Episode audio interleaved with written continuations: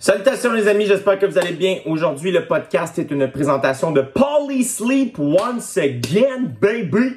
Polysleep qui est une euh, compagnie d'ici du Québec qui fait euh, des matelas extraordinaires. C'est des matelas qui répondent à tous les budgets et tous les besoins. Par exemple, le matelas Zephyr, qui est le matelas que les candidats de OD utilisent cette année, a été conçu pour les athlètes qui cherchent une meilleure récupération et euh, pour les gens qui ont des blessures. Tu vois, ça c'est peut-être plus le cas des candidats que des athlètes. Quoique, hein, on n'est pas là pour juger, c'est des petites blagues. Euh, la housse nanobionique, ok, qui recouvre le matelas, transforme la chaleur du corps humain en rayons rouges, ok, qui sont absorbés par le corps et réduisent la fatigue. Ce qui est le but du sommeil, les amis, n'est-ce pas? On le dit pas assez souvent, ça. C'est une phrase assez évidente. Mais le sommeil, le but, c'est de réduire la fatigue. Voilà.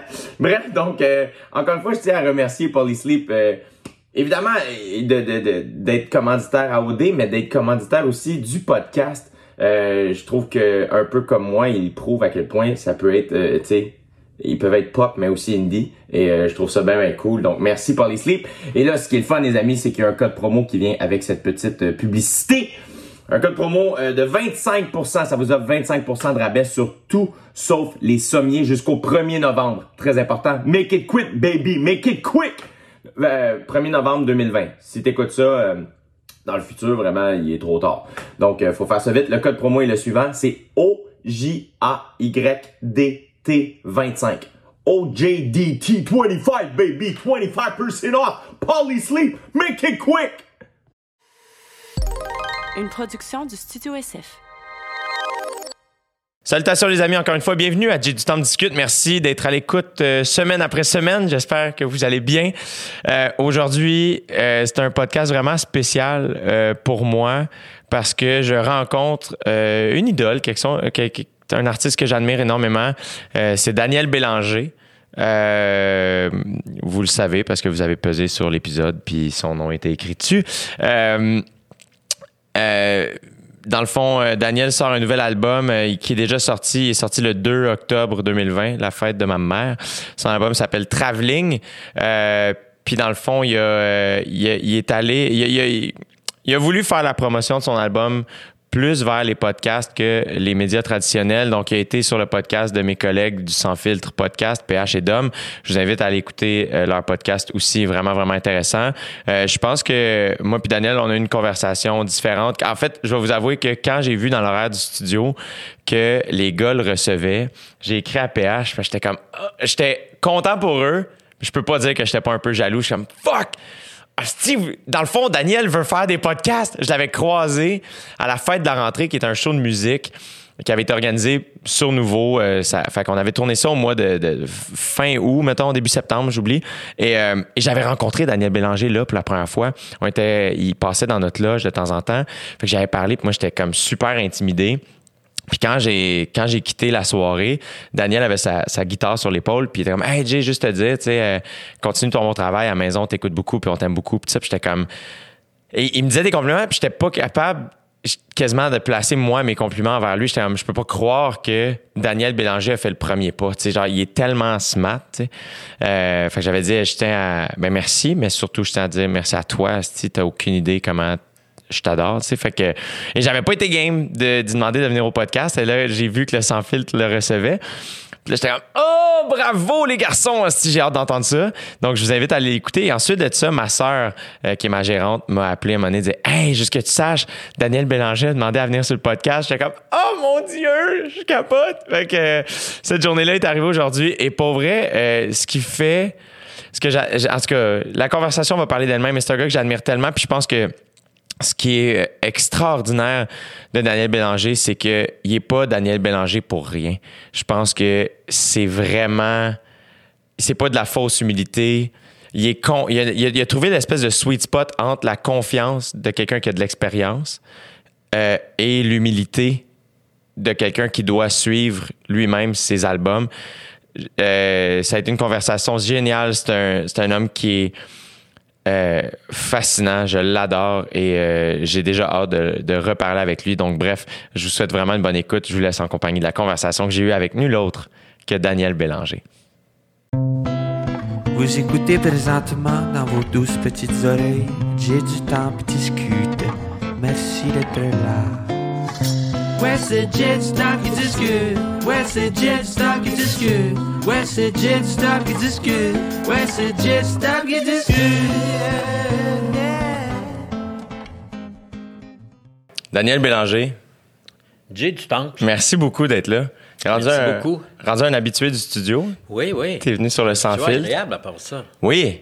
Ben T'as-tu déjà. Je sais qu'il y avait un studio de musique très réputé oui, le ici. Studio Victor, qui est juste un peu à l'est du bloc. T'as-tu déjà enregistré là? Oui, oui, j'ai fait euh, Rêver mieux, j'ai fait. Euh, j'ai fait. Euh, l'échec du, oui, l'échec du matériel. Oui, je n'ai fait deux. Puis là, ça n'existe plus, ça. Ça n'existe plus. Il paraît que ça a été. ça a été repris parce que c'était une location, le studio Victor a été repris pour être démantelé, puis je pense que ça n'a jamais été vraiment démantelé.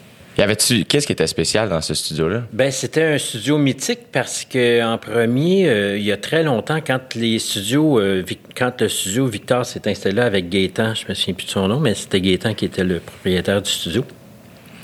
Il y avait du, du, du gyps partout et ils ont enlevé le gyps juste pour voir ce qu'il y avait en dessous, puis ils sont aperçus qu'il y avait des demi-lunes en bois une côte à côte. Donc, c'était fait pour un studio avant. Et donc, on, ils se sont aussi rendus compte que Frank Sinatra était venu enregistrer ici. Non. Qu'il y avait eu des grands classiques euh, enregistrés ici. Oui, parce que c'était les studios RCA Victor.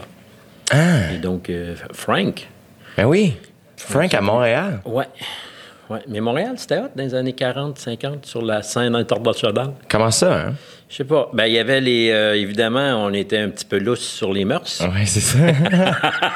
fait que, euh, il y avait des danseuses, il y avait, il y avait une nuit, euh, il y avait une vie nocturne un petit peu plus pétée qu'aux États-Unis, je pense. Ouais. Ou en tout cas, qui rivalisait bien avec New York, je pense.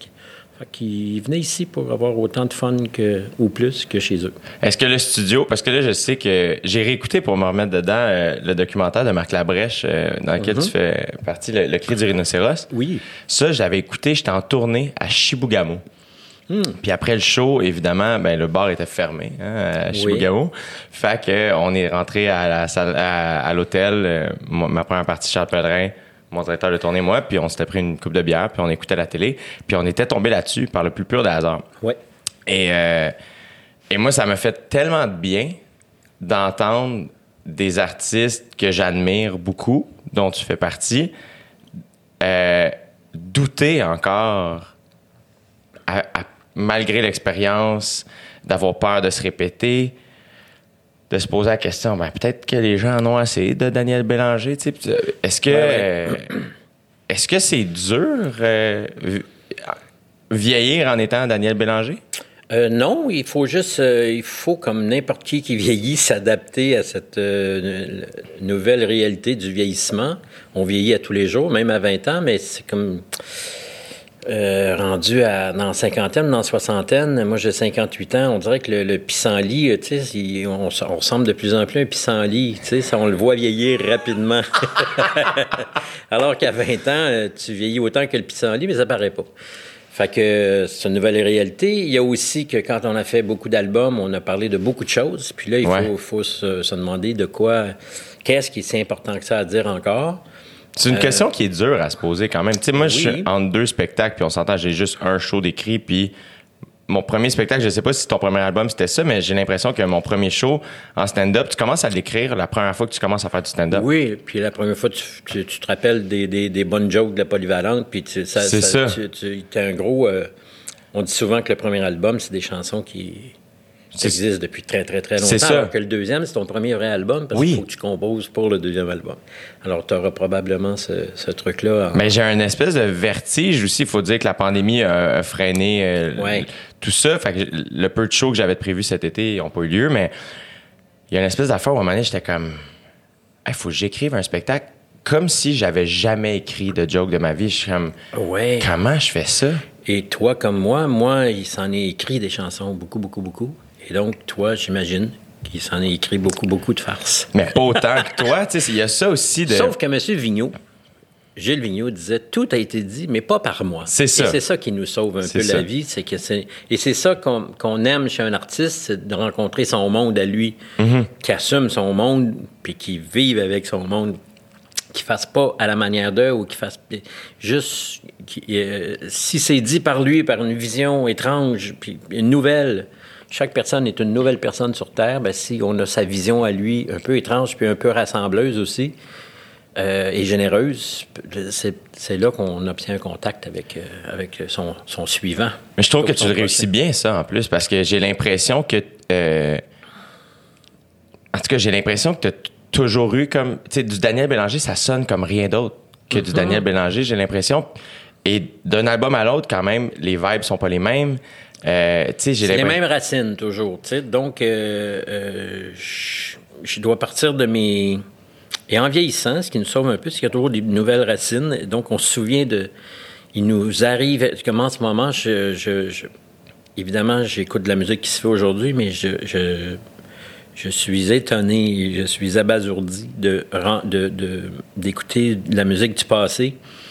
Et je me dis, mais voyons non, ça, comment se fait? J'en écoute beaucoup de la musique, comment se fait que j'ai pas entendu ça? Et donc, on dirait que dans le passé, il y a autant de stock Ben oui. que dans, dans le présent et de- plus en plus, évidemment. Qui, par exemple, Et, euh, euh? ben, dans le passé, là, moi, j'écoute, euh, là, je, je tripe sa musique de film en ce moment, donc Ouais. j'ai découvert Bernard Herrmann. Mais Bernard Herrmann, c'est, évidemment celui qui a fait le, le zing, zing, zing de Hitchcock, là, la fameuse scène de meurtre dans la douche. Ouais. Mais il a fait plein, plein, plein d'autres choses. C'est un capoté de la musique.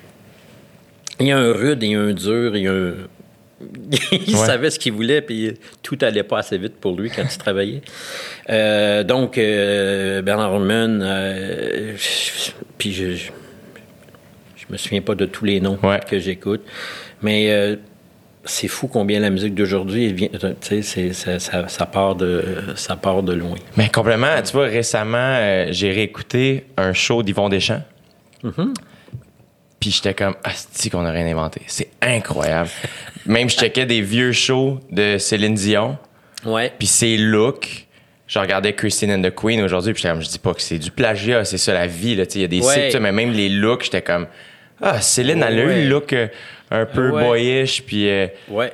dans les années 90, ouais, 80, ouais, tout là, tu sais. Fait que c'est fascinant comment c'est cyclique, puis c'est. C'est un peu triste, ben, ben, pas, pas triste, mais un peu décevant. Tu, sais, tu me disais comment on vieillit, tout ça. C'est qu'en ce moment, j'ai l'impression de, de rien découvrir que je connais pas. C'est juste une nouvelle version que j'entends.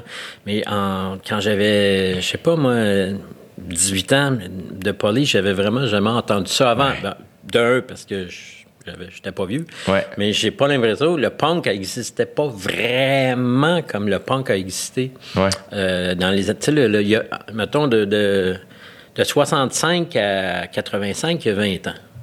Hum, Il s'est passé, l'évolution de la musique a été extraordinaire. Pourquoi à ce Mais il y a moment-là? 20 ans, c'était en, Tout était à faire. en 2000. Et, Ouais. et donc, ça, le décalage n'est pas. euh, alors, euh, il va probablement arriver une personne qui va arriver avec quelque chose qui va tout détruire puis qui va révolutionner euh, la musique. La musique électronique, dans les années 70, elle était nouvelle. C'était- on- Là, en ce moment, ça fait 40 ans qu'on entend puis que c'est toujours un peu à la manière d'eux. Enfin, Mais j'ai l'impression que des fois, je- je- moi, mettons, évidemment, j'ai toujours connu Daniel Bélanger parce que ben, ça jouait dans la voiture de mes parents, ça jouait Ouais. à la maison, ça jouait à la radio quand j'étais kid et tout ça. Fait que plein de tes tunes, tes plus gros hits, entre guillemets, mettons, je les connaissais, je les entendais. Et euh, à un moment donné, ben, euh, j'ai, j'ai vieilli, puis euh, en 2018, si je me trompe pas, tu as fait les Franco. Et, et j'étais comme.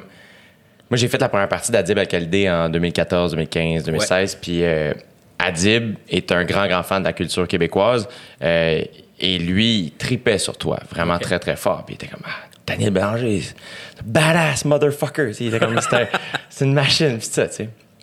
Et, euh, et on dirait que quand j'ai su que tu faisais les Franco, j'étais comme, Puis Paloma était déjà sorti euh, deux Ouais. ans avant, si je me trompe pas. Puis Ouais. il y avait eu des cours, tout ça. Puis moi, la seule affaire que je trouvais plate de faire bien des spectacles à ce moment-là de ma vie, c'est que je manquais tous les shows. Mais là, j'ai fait, hey, j'ai pas de show ce soir-là. Et j'ai l'impression, je sais pas pourquoi, j'étais pas fan de toi à cette époque-là. Ouais. J'ai l'impression que c'est un devoir d'aller voir. Il faut, je sais pas ce qui s'est passé en moi. J'ai fait, faut que j'aille voir Daniel Bélanger en show. OK. Et, euh, et je suis allé te voir au Franco. Je disais à mes amis, on va aller voir Daniel Bélanger. Donc, à la ça. place des festivals. Oui, Oui, oui, oui. à l'extérieur. Ouais. Et je t'en parle, j'ai des frissons. Je me souviens de la fin de ton spectacle très, très, très clairement. Toi tout seul, La Folie en quatre, mais tout le show avant ça. Tu parlais beaucoup avec le public aussi. Et, euh, et je suis devenu fan. J'ai fait, je peux pas croire que tout ce temps-là, j'ai passé à côté de Ouais, tout ouais, ça. ouais. Ah, d'accord. Et s'en est suivi depuis. T'es tout tu fouilles, puis... sans cesse. Ah, ouais. Puis j'étais en voyage en Nouvelle-Zélande seul dans une van en février, mars. Et t'étais avec moi, mon gars, mais à un niveau que tu peux même pas t'imaginer. C'est ça que j'avais, mais que je savais pas. Je sentais que j'étais pas là. C'est ça. Blonde me disait, je te sens pas, t'es pas là. T'étais avec moi, man. J'ai été aspiré à la Nouvelle-Zélande. Mais ce qui me fascine, c'est à quel point ta musique, puis même tes premiers albums, j'ai l'impression que ça aurait pu sortir hier, que ça, ça vieillit tellement bien. Puis t'as vraiment ton son à toi, puis j'ai l'impression que tu l'as toujours eu. T'étais-tu conscient de ça? Euh, non, euh, non, pas du tout. Moi, j'essaye juste de m'en tirer. Hein. J'essaye. je, Je veux juste pas avoir de job normal. Non, hein. mais je veux juste euh, survivre. Fait que quand survivre en tant que, que, que personne n'a pas en tant qu'auteur-compositeur. Fait que quand je le fais, euh, tu sais, tu parlais du doute dans le cri du rhinocéros, mais le doute, euh, quand j'ai commencé, un, ça m'empoisonnait beaucoup. J'ai réussi à en faire un outil dans mon coffre à outils. Comment t'as fait? Ben, à force de, de faire des choses, de tenter des choses et de les réussir à mes propres yeux, tu sais, pas aux yeux des autres. De, de- donc, de prendre confiance de plus en plus. Mais le doute, il vient juste, euh, c'est juste un truc pour, euh, comme du sel, pour relever le goût. Donc, le doute, quand tu mets quelque chose dans, ton, dans ta patente, c'est une espèce de filtre, puis tu regardes par la lentille du doute, puis tu dis, ouais, hey, non, ça va, il- je regarde un petit peu partout. euh, ouais, ça va peut-être une petite crotte ici, là. Euh, donc, c'est plus un, c'est plus un truc. euh, C'est plus un frein. C'est plus un truc contre moi, c'est plus un frein, c'est un truc pour moi, le doute. Mais il y en a que ça rend malade, le doute. Ça m'a déjà rendu malade. Au début. Au début, parce que parce que t'as pas de bagage, t'as t'as- t'as- t'as- t'as pas de réalisation personnelle vis-à-vis de toi-même, tu sais, aussi. Fait que euh, là, je- c'est dans un petit compartiment dans mon coffre à outils, puis je le sors vers la fin. C'est un petit. euh, tu sais, quand tu, te, tu, tu shines tes souliers, là, Ouais. la petite finishing touch là, qui fait que ton soulier, il fait ping! Mais le pire, c'est que je comprends. euh, tu sais, je veux dire, ton premier album, mettons, a eu un, énorme succès. Euh, Est-ce que tu, tu parles après ça? Le Ouais. doute a été là parce que là, les gens. Parce que le premier album, les gens n'avaient pas d'attente. T'es apparu. Oui, là, j'avais beaucoup de doutes dans ce temps-là. La, la- la- la preuve en est que ça a été long à faire l'album. puis- Mais après ça, moi, j'étais galvanisé par le succès des, des, de- de- des Insomniaques. Il est sorti, quatre saisons, il est sorti quatre ans après le premier album. Fait que là, j'avais fait une tournée extraordinaire dans le Québec. J'avais fait beaucoup, beaucoup de shows. T'aimes-tu ça faire la scène? T'aimais-tu ça à cette époque-là? Euh, oui, j'aime encore ça, faire de la scène, mais j'aimais beaucoup ça. Encore plus, là, je découvrais plein de choses. Je découvrais que que- qu'on m'écoutait, qu'on qu'on- qu'on entendait une mouche voler des fois, ce qui était très, très flatteur. Ouais. Euh, C'était la découverte de plein de choses. La découverte de moi sur scène, tu le sais, tu- des fois, tu, Ouais. tu- ah bon, je, je suis capable de faire ça, puis je suis capable de, de maintenir l'intérêt, puis je suis capable d'être intéressant, je suis capable d'être celui que je voulais être. Ah bon, ça c'est extraordinaire. parce C'est ça que tu début, souhaitais euh, être. Ben, au moins être à l'aise sur scène. c'est comme, t'imagines le, le cauchemar quand tu veux faire ça, puis ça te rend malade, tu vomis avant. Moi, Mm. je je- je- je suis jamais aussi relax que sur, euh, sur une scène, ben, en tout cas. En coulisses, j'aime, j'aime, j'aime le monde de la, de la scène. ça. Ouais. Les coulisses, les loges, euh, une salle vide, faire son chant. J'adore ça, c'est une culture que j'aime. Il y a quelque chose de très. euh, aussi, en fait, euh, quand, quand tu rêves de pratiquer ce métier aussi, c'est. En tout cas, je sais pas si toi c'était ça, mais tu sais, quand tu vas voir des spectacles aussi, l'arrière-scène est inconnue, la loge est inconnue. mystérieux. Euh, L'artiste sort des limbes. Oui. Vraiment, il sort de, de, de- Oh, de la boucane. Oui. C'est fantastique. Ben oui. Puis là, Et, t'as euh, accès tout le long de la journée, toi, tu, tu veux, tu, tu veux faire une surprise le soir. Là. Tu- S'il y a un party ce soir, là, Ouais. toi encore plus. Là, tu- tu- le, Ah, le monde- je- monde Je suis pas, je suis pas certain, mais d'après moi, c'est. Ben, en tout je cas, pense que tu sous-estimes. Tu, tu sais ce qui, tu t'attend, tu sais si, si tout va bien, si tous tes projets vont marcher le soir même, tu sais que ça va être trippant. Ouais. Tu Fait que t'as hâte. Ouais. La première fois que tu es monté sur scène. La première fois, première, première fois, euh, c'était dans un café à la Chine. Ça s'appelait le Café des... Ah, des Berges, le Café des Berges. qui a passé au feu, en tout cas. Si on, si on m'entend. À la Chine. Ouais. On est ici. Oui. Euh, oui, euh, j- j'étais monté là avec euh, un musicien, Sylvain Côté, dont je suis sans nouvelles, mais je sais qu'il fait encore de la musique. Euh, puis euh, on avait fait quatre chansons ce soir-là, puis j'étais- pas brave. Franchement, j'étais pas brave. J'ai- jamais été très brave à faire des shows avant que je fasse un disque, puis que là... Tu sais, parce que euh, dans les cafés ou dans les bars, tu t'imposes. Ouais. fait que c'est un peu, c'est un peu gênant. Si tu as un profil discret, s'imposer, c'est un peu euh, Ce qui est ton cas. malaisant. Oui, je, suis- je, je pas- je suis réservé, je suis pas timide, mais je, suis réservé. Donc, euh, et là, quand tu fais un disque et c'est les gens qui viennent à toi, là, c'est assez. euh, Mais le rapport est complètement le différent. rapport est changé, donc tu, tu, tu finis par croire que tu es vraiment exceptionnel. Est-ce que. Mais. mais je pense que tu l'es, mais faut pas. pense. faut- le fait que tu penses pas, ça fait en sorte que t'es ce que t'es, je pense. Euh, J'écoutais euh, un Yvon Deschamps au podcast de Mike Ward, puis j'étais comme. Ce qui fait qu'il est Yvon Deschamps, c'est qu'il sait pas qu'il est Yvon Deschamps. Il il y a un peu ça aussi. il sait, puis s'il est comme moi, il le sait, puis il le sait pas. Il aime mieux pas le savoir. C'est comme c'est dérangeant. Ça, ça dérange. Qui. euh, J'avais parlé à un moment donné à, à Serge Denoncourt, qui. Là, j'ai l'air de name drop au bout, mais j'essaie juste de, Ah ouais, mettre en name- situation. name Ah, drop, ok. mon cher, Je parlais à Serge Denoncourt, non, c'est pas Ouais, rien. ouais. Puis euh, il me disait euh, qu'il avait donné des notes à euh, Michel Tremblay, mettons, à propos de ses écritures. Puis j'étais comme, quel cadeau tu viens de faire à Michel Tremblay? Parce que, étant Michel Tremblay, il doit pas y avoir grand monde qui se permet de dire, hey, ça pour moi, ça marche pas. puis ça. Qui fait ça pour Daniel Bélanger? Euh, il avait donné des notes sur, euh, à Michel Tremblay. Un en nouveau quelque texte. sorte. Ah oui, OK. Ouais. Ben, il faut qu'il y ait un lien de confiance. Je sais que Tremblay euh, a confiance en, en Serge et vice-versa. Et donc, ben, j'en, j'en- j'en ai, euh, j'ai des, des- des collègues,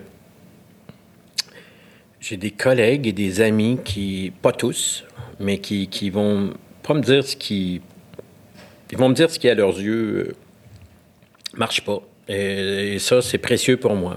Moins on me parle, plus je me sens, plus je me sens bête. Je suis plus, je, je- c'est pas vrai que, je- c'est pas vrai qu'ils ont peur de moi, de ma réaction. Ouais. Alors j'aime mieux euh, des fois qu'on me le dise, que ça, j'aime mieux que ça tourne mal. que ça tourne pas pantoute. Ouais, tu comprends? je comprends. Donc, euh, mais j'accepte pas tout le monde qui me dise euh, ce qu'ils en pensent. Il faut que ça soit fait euh, comme n'importe quoi, n'importe quand, avec n'importe qui. Il faut que ça soit fait respectueusement. Ou en tout cas, il faut que la table soit mise pour que tout le monde ait confiance. Que, ouais, mais j'en ai du monde qui, qui me disent non. Mais puis il y a quelque chose aussi que je trouve casse-cou, mais aussi vraiment trippant de faire un disque. Euh, c'est que la proposition est, est- quand tu quand, présente au public, elle est complète. C'est comme voici ce qu'on voulait faire. Oui. Alors qu'en humour, mettons, c'est quand même tu testes des jokes puis tu bâtis Oui, un oui, petit oui. Moi, je suis tombé par terre quand j'ai su que je me souviens pas qui. Je pense. ah, mais je ne veux pas dire de niaiserie, mais je ne le nommerai pas. Il avait fait comme 200 shows de, de rodage avant, avant sa première. Est-ce que je me trompe ou ça existe? Ça existe. Ça dépend après Je ça. en tout cas, tout le monde met des titres là-dessus. Là. Ah oui. Des fois, rodage aussi, c'est pour se protéger. Tu veux pas vendre tes billets trop cher ou tu commences. Puis... Mais ultimement, Mais moi, il y en j'en a ai d'autres qui fait des, des shows de rodage. Puis euh, les derniers shows, c'est je fais pas de show de rodage. Je me lance, je me dis, bon, ça va être ça, ça va être. Faut, faut y aller. Mais j'en ai déjà fait des shows de rodage. J'ai déjà fait, mais pas 200. J'en ai déjà fait une dizaine. Et c'est pas les shows les plus intéressants pour moi. C'est pas les shows les plus. C'est pas le moment le plus chouette de, de, de la scène pour moi. Mais c'est que j'ai l'impression que la musique, c'est un peu plus comme le cinéma, en- justement, ou le théâtre, en ce sens que, ben, voici la proposition. C'est ça qu'on voulait faire. Ouais. Puis après ça, aimer ça ou pas, c'était ça la Oui, proposition. oui, oui, oui. Je trouve qu'il y a quelque chose de super bien là-dedans, artistiquement, parce que tu vas au bout Oui. d'une idée, tu sais. Oui. Mais vous, vous n'avez pas un album, les humoristes, Non. Pour, pour, pour couper le rodage de, de, de la réalité. Donc, euh, c'est votre première, vous autres, la- votre album. Ben, c'est que c'est complètement l'inverse. Ouais. Exact. Vous, vous sortez l'album et vous allez en tournée. Ouais. Nous, on est en tournée, puis à la fin, souvent, on capte le show, puis on le sort. Oui, c'est exactement l'inverse. Mais je trouve que des fois, moi, mettons, je pense beaucoup pour mon prochain spectacle, faire le rodage, oui, Oui. mais je veux pas. C'est pour ça qu'on parlait tantôt, tu sais, qu'est-ce que moi je veux dire? Je veux pas donner tout ce pouvoir-là au public, puis j'ai l'impression que vous autres, vous- vous- Hmm. vous- le, le public devient témoin de vos idées et pas nécessairement. Oui, oui, tout à fait. Mais le, le rapport n'est pas le même, le statut n'est pas le même peut-être. C'est-à-dire que euh, un auteur-compositeur, s'il en fait plusieurs albums, on, on- on commence à comprendre sa démarche. Donc, c'est, euh, le public vient voir la suite de la démarche. Ouais. Alors que les humoristes, peut-être, c'est, pas tellement votre démarche qui, qui l'intéresse comme votre, votre vision des choses, puis, votre, puis votre façon de connecter, votre delivery. Votre delivery, c'est... c'est- c'est- c'est- c'est- votre delivery, c'est votre instrument de musique. Ouais, c'est, ouais, votre guitare, puis le, le- ce que vous dites, c'est les notes. Ouais. Mais votre delivery, c'est votre talent à, à rendre le- la blague. Et euh, on est des champions delivery ici, je trouve. Ah, c'est fou, les le delivery ici, c'est malade. Vraiment impressionnant. Très impressionnant. c'est notre Nous, c'est notre phrasé, notre façon, de, notre, notre flow quand on chante. Mais vous, votre delivery, c'est, Mais j'ai l'impression au quart de tour, J'ai l'impression qu'en musique, au Québec, c'est la même chose. Tu sais, moi, j'ai, j'ai, jamais été gêné d'écouter de la musique québécoise, même ado. Euh, Non, ça faisait partie de toi. Toujours. Ah ouais. Toujours. La musique québécoise est pu- d'une puissance. J'ai l'impression, Ouais. culturellement, le Québec, c'est extraordinaire. Oui, tout à fait. Tu sais, les, les festivals, là, l'été, c'est- On, peux- on le voit encore plus. Il y a beaucoup de festivals à Montréal, mais on voit encore plus des, des festivals euh, puissants comme à. Le FME, euh, oui, le FME, euh, Tadoussac, euh, Baie-Saint-Paul. Ouais. euh, c'est, ils sont.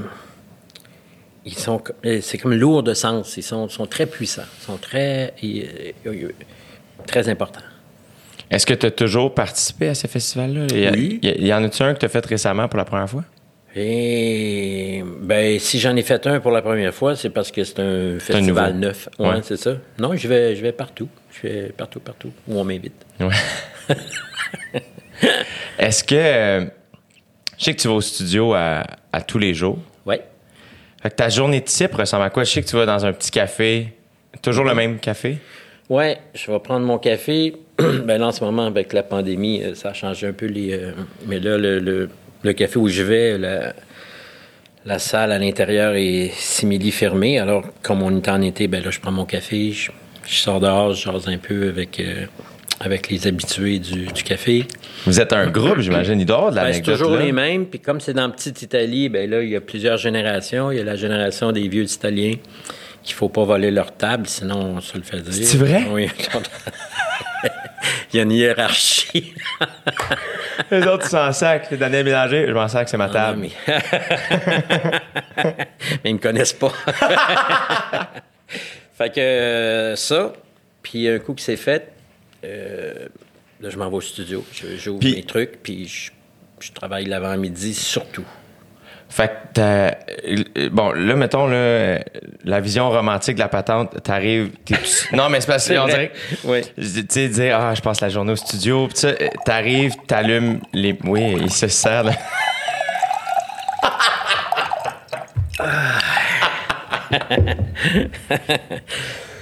C'est la deuxième fois qu'il voit, Nick. Ouais. Nick, Nick c'est la personne de qui t'es le plus proche au studio. c'est ça qui arrive. euh, t'allumes les micros, t'enregistres toutes tes sessions? Euh, je commence. Oui, j'enregistre tout. Je commence des trucs. Je gosse. Vraiment. J'arrive dans mon atelier comme quelqu'un qui arrive dans son, Dans sa shop, atelier, sa ouais. shop où il y a du bois. Tu travailles le bois, il pogne un bout de bois, puis il, il- il regarde qu'est-ce qu'il. Tu comprends? Là, c'est ton studio à toi. C'est mon studio à moi. Oui. Fait là, euh, et tu. Toi, j'imagine, c'est tu, tu, tu c'est c'est la musique qui vient en premier? Euh, oui, toujours. Toujours. Toujours. C'est toujours ce que j'ai à dire en premier, la musique. C'est c'est le guide pour moi. C'est très rare, il est arrivé rarement pour moi d'écrire un texte en premier puis de mettre la musique dessus. Il y a Pierre Lapointe qui m'a envoyé des textes puis que j'ai fait des musiques puis ça a été tellement rapide que je me suis demandé, je- mon Dieu, pourquoi je fais ça? Pourquoi je, fais, je le pratique pas moi-même? Ça marche pas. Non. Non.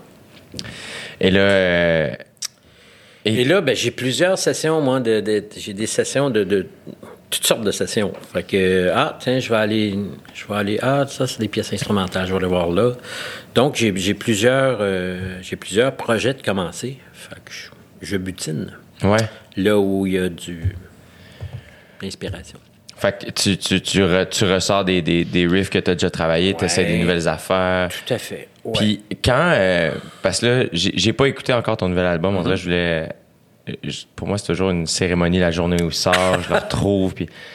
euh, la cérémonie est, est plus la même, évidemment. Là, moi, jusqu'à relativement récemment, euh, c'était la cérémonie d'aller acheter le CD la Ouais. journée même. Ben oui. de l'écouter dans ma voiture, puis de le sortir le soir, puis de le rentrer dans la maison parce que je Puis tout arrêter, puis l'écouter, regarder Ouais. la pochette. Ouais. Est-ce que tu t'ennuies de ça? Oui, je m'ennuie de ça. Moi-même, euh, ben, si je m'ennuyais tant que ça, je le ferais pour les autres, mais je le fais pas. Je suis pas, je, je suis pas, je suis pas euh, spécial euh, là-dessus. C'est-à-dire que euh, on a déjà. euh, tu disais que ton rituel, ben moi, c'était aussi c'était des rituels, acheter le CD, l'écouter, lire les paroles en même temps que, puis, puis Ouais. pas zapper, là, là, puis attendre, puis, puis euh, ça, je le, je le fais plus. Je fais pire même. C'est-à-dire que j'achète bien des chansons que j'écouterai pas tout de suite et peut-être j'écouterai jamais. Puis avec les, les, les streamings, c'est comme. Tu zappes, tu sais. C'est Ouais. horrible. Parce que, mais c'est vrai, parce que là, il y a beaucoup l'idée avec les plateformes, c'est le rapport au CD est vraiment. Là, c'est comme la toune. Les gens vont. Tu sais, Drake, que Oui, t'aimes c'est un pas. rapport de, de, de 45 tours là, des années 60. C'est ça. C'est un, un- un marché de single, là, dans le fond. Ouais. Est-ce que, est-ce que, parce que tes, al- tes albums me semblent quand même assez conceptuels, fait que peut-être moins dans le single. Est-ce que. Peut-être, mais tu vois, euh, à Paloma, je m'étais demandé, euh, ou en tout cas, après Paloma, je me suis dit pourquoi faire un album, puisqu'il y aura huit chansons qui vont passer dans le beurre, peut-être. Mais ce serait sans compter, euh, ce serait sans penser à tous ceux qui aiment, qui aiment encore les albums, comme moi et toi, on aime ça. de toute façon, les albums. Et, euh, et aussi, j'ai une, j'ai une tradition d'albums. Alors, il y en a, il y a des jeunes de 23 qui arrivent avec des, des, des EP, des, des, des trois tonnes, des une tonne. C'est- Ça leur appartient aussi, ce- ce- cette façon-là. Mais moi, c'est c'est le- c'est le- CD encore.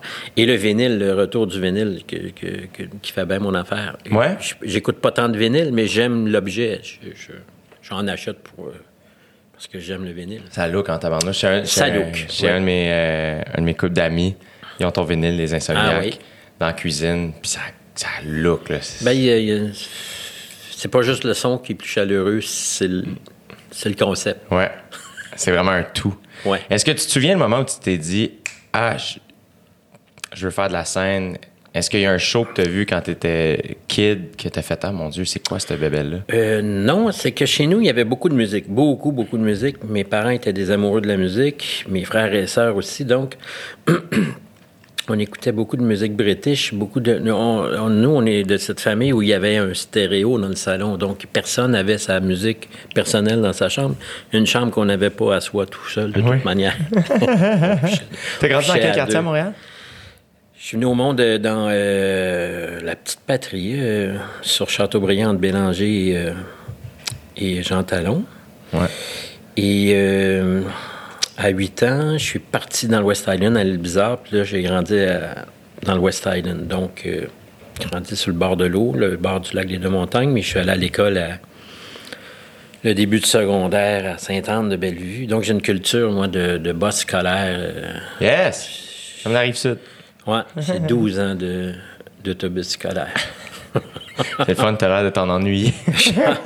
Ah, c'était horrible. Quand ça allait bien, c'était le fun, mais quand, quand tu te faisais écœurer, c'était long. tu te faisais-tu écœurer? Ben, il est arrivé que je me fasse Ah ouais, écœurer. Ouais, ouais. Pourquoi? Je sais pas, franchement. Je devais être baveux, puis... Parce que t'es quand même drôle, là. Ouais, mais je pense que... Peut-être que moi, je faisais des jokes, mais que ça paraissait euh, arrogant ou je sais pas quoi. Je- Il y avait beaucoup d'humour chez nous. Fait que peut-être que j'avais pas l'âge pour avoir la sensibilité de penser que ça, c'était peut-être une joke plate, même si elle était bonne. C'est juste que t'avais pas trouvé ta crowd encore. Je savais pas trouvé ma C'est juste ça. Mais j'étais plutôt euh, avec tout le monde tout le temps, tout le temps. Là. Mais j'ai eu des épisodes où c'était comme un peu plus plate. Donc, dans, dans l'autobus, des fois, c'était long. hein. De l'île Bizarre à, à Sainte-Anne-de-Bellevue. là. Ouais, ouais. T'avais un bon bout à faire. Et là, euh, et tu faisais pas de musique au secondaire? Euh, pas au début du secondaire. Il y a un moment, j'ai eu une flûte traversière. Puis Là, je me suis mis à faire du. du... Euh, Évidemment, J. Tull était une, une influence certaine sur la flûte. Moi, j'aimais la flûte jazz, comme euh, Roland Kirk pouvait en jouer au jazz ou euh, avec il chante en même temps que j'en ai fait sur mes albums. Ben oui. Il chante en même temps qu'il joue de la flûte. Moi, c'est le côté jazz, la flûte, j'aimais beaucoup ça. Je trouvais que ça rockait dans le jazz. Et donc, euh, je- j'en faisais, je fais, donc je reproduisais ça à l'école. Et donc là, je me suis mis à être, euh, à faire partie des musiciens à l'école. Puis là, ben, c'était c'était le fun, c'était chouette. Mais comme il y avait beaucoup de musique chez nous aussi, je- je- dans ma tête, j'allais faire de la musique parce que l'école, ça marchait pas, moi. J'y arrivais pas. Euh, J'aurais pu aller à l'école en, en musique et euh, ça, ça, je pense que c'était trop tard. Le cadre scolaire, c'était pas pour toi? Non, non, non, non. C'était pas pour moi. Puis chez nous, il n'y avait pas un, un- un- un très grand. euh, L'école n'était pas valorisée tant que ça. C'était important, mais c'était pas. euh, comme mon père s'en était sorti sans aller à l'école, ma mère aussi, puis qu'il avait fait sa vie. C'est comme. Il n'y avait pas de frustration avec l'école, lui, moi. C'était lousse, l'école, chez nous. Daniel, lève-toi, il est 7 heures. Puis là, je disais à ma mère, euh, ah, c'est pas important aujourd'hui. Ma mère, elle me disait, bon, ben, OK. Puis je dormais. Puis je- donc, il faut dire que j'étais le cinquième d'une famille de cinq, fait qu'elle a commencé à avoir son voyage. Hey man, moi, c'était l'inverse, là. oui, non, mais c'est. c'est- T'es chanceux. Je suis quand même un artiste, moi aussi, tu sais. Ouais. ouais. Euh, et, euh, et là, mettons, tu t'es mis. à- Fait quand tu t'es mis à faire de la musique, ta famille t'es pas surprise? Non, elle était pas, le monde elle était pas, avait pas de trouble avec ça. C'est juste que j'ai j'ai fait mon premier album, j'avais 30 qui est sorti. Ça, est-ce que tu penses que euh, c'était un. Tu sais, j'ai 20 j'ai eu 29 la semaine Ouais. passée, mettons. Puis, euh, puis des fois, j'écoute des, des entrevues d'a- d'artistes que j'admire et whatever. Puis souvent, ils vont se faire poser la question qu'est-ce que tu donnerais comme conseil à un artiste qui commence, whatever. Puis il y en a plein qui vont dire souvent prends ton temps, vis plus ta vie. Tu sais, il y Ah a rien oui. qui presse mais j'ai l'impression que c'est facile de donner un conseil quand toi, t'as pas fait ça, puis que t'es rendu où t'es rendu, tu sais. Oui, oui, oui. Alors que toi, mettons, ton premier album, t'es arrivé, t'avais 30 ans. Euh, je trouve que c'est un avantage aussi, de- Ben, ça a été un avantage parce que j'ai gardé la tête froide quand le succès des Insomniaques est arrivé. Donc, euh, ça, ça m'avait pris. Le chemin avait été si long que je voulais pas perdre la route.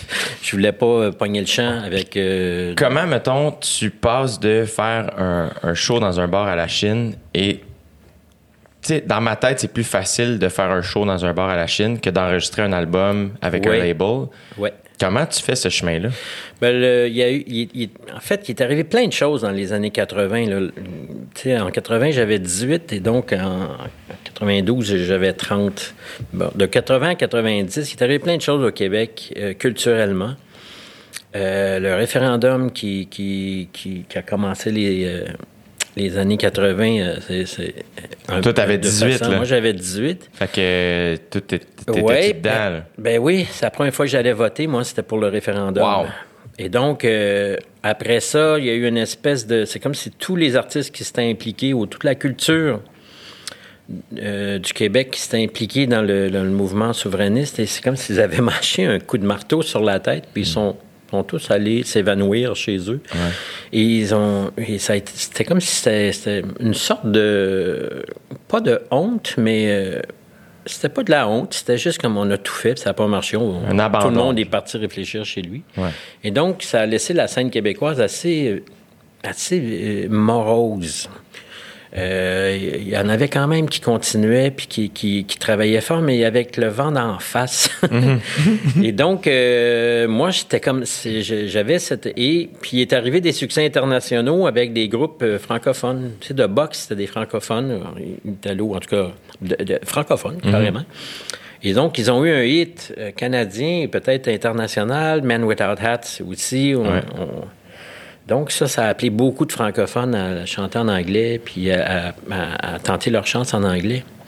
Ce que moi, je voulais pas faire, pour des raisons bien simples, c'est que je n'étais pas parfaitement bilingue, puis que j'avais plus de fun à écrire en français aussi. Et c'est là que j'ai aussi appris beaucoup à écrire euh, pour attirer l'attention. Donc, quand je faisais des shows avec un premier groupe, ma première phrase de chanson, il fallait toujours qu'elle soit un peu percutante pour garder euh, l'intérêt jusqu'à la deuxième phrase et ainsi de suite. Je voyais ça comme ça. Donc, je, je m'appliquais à.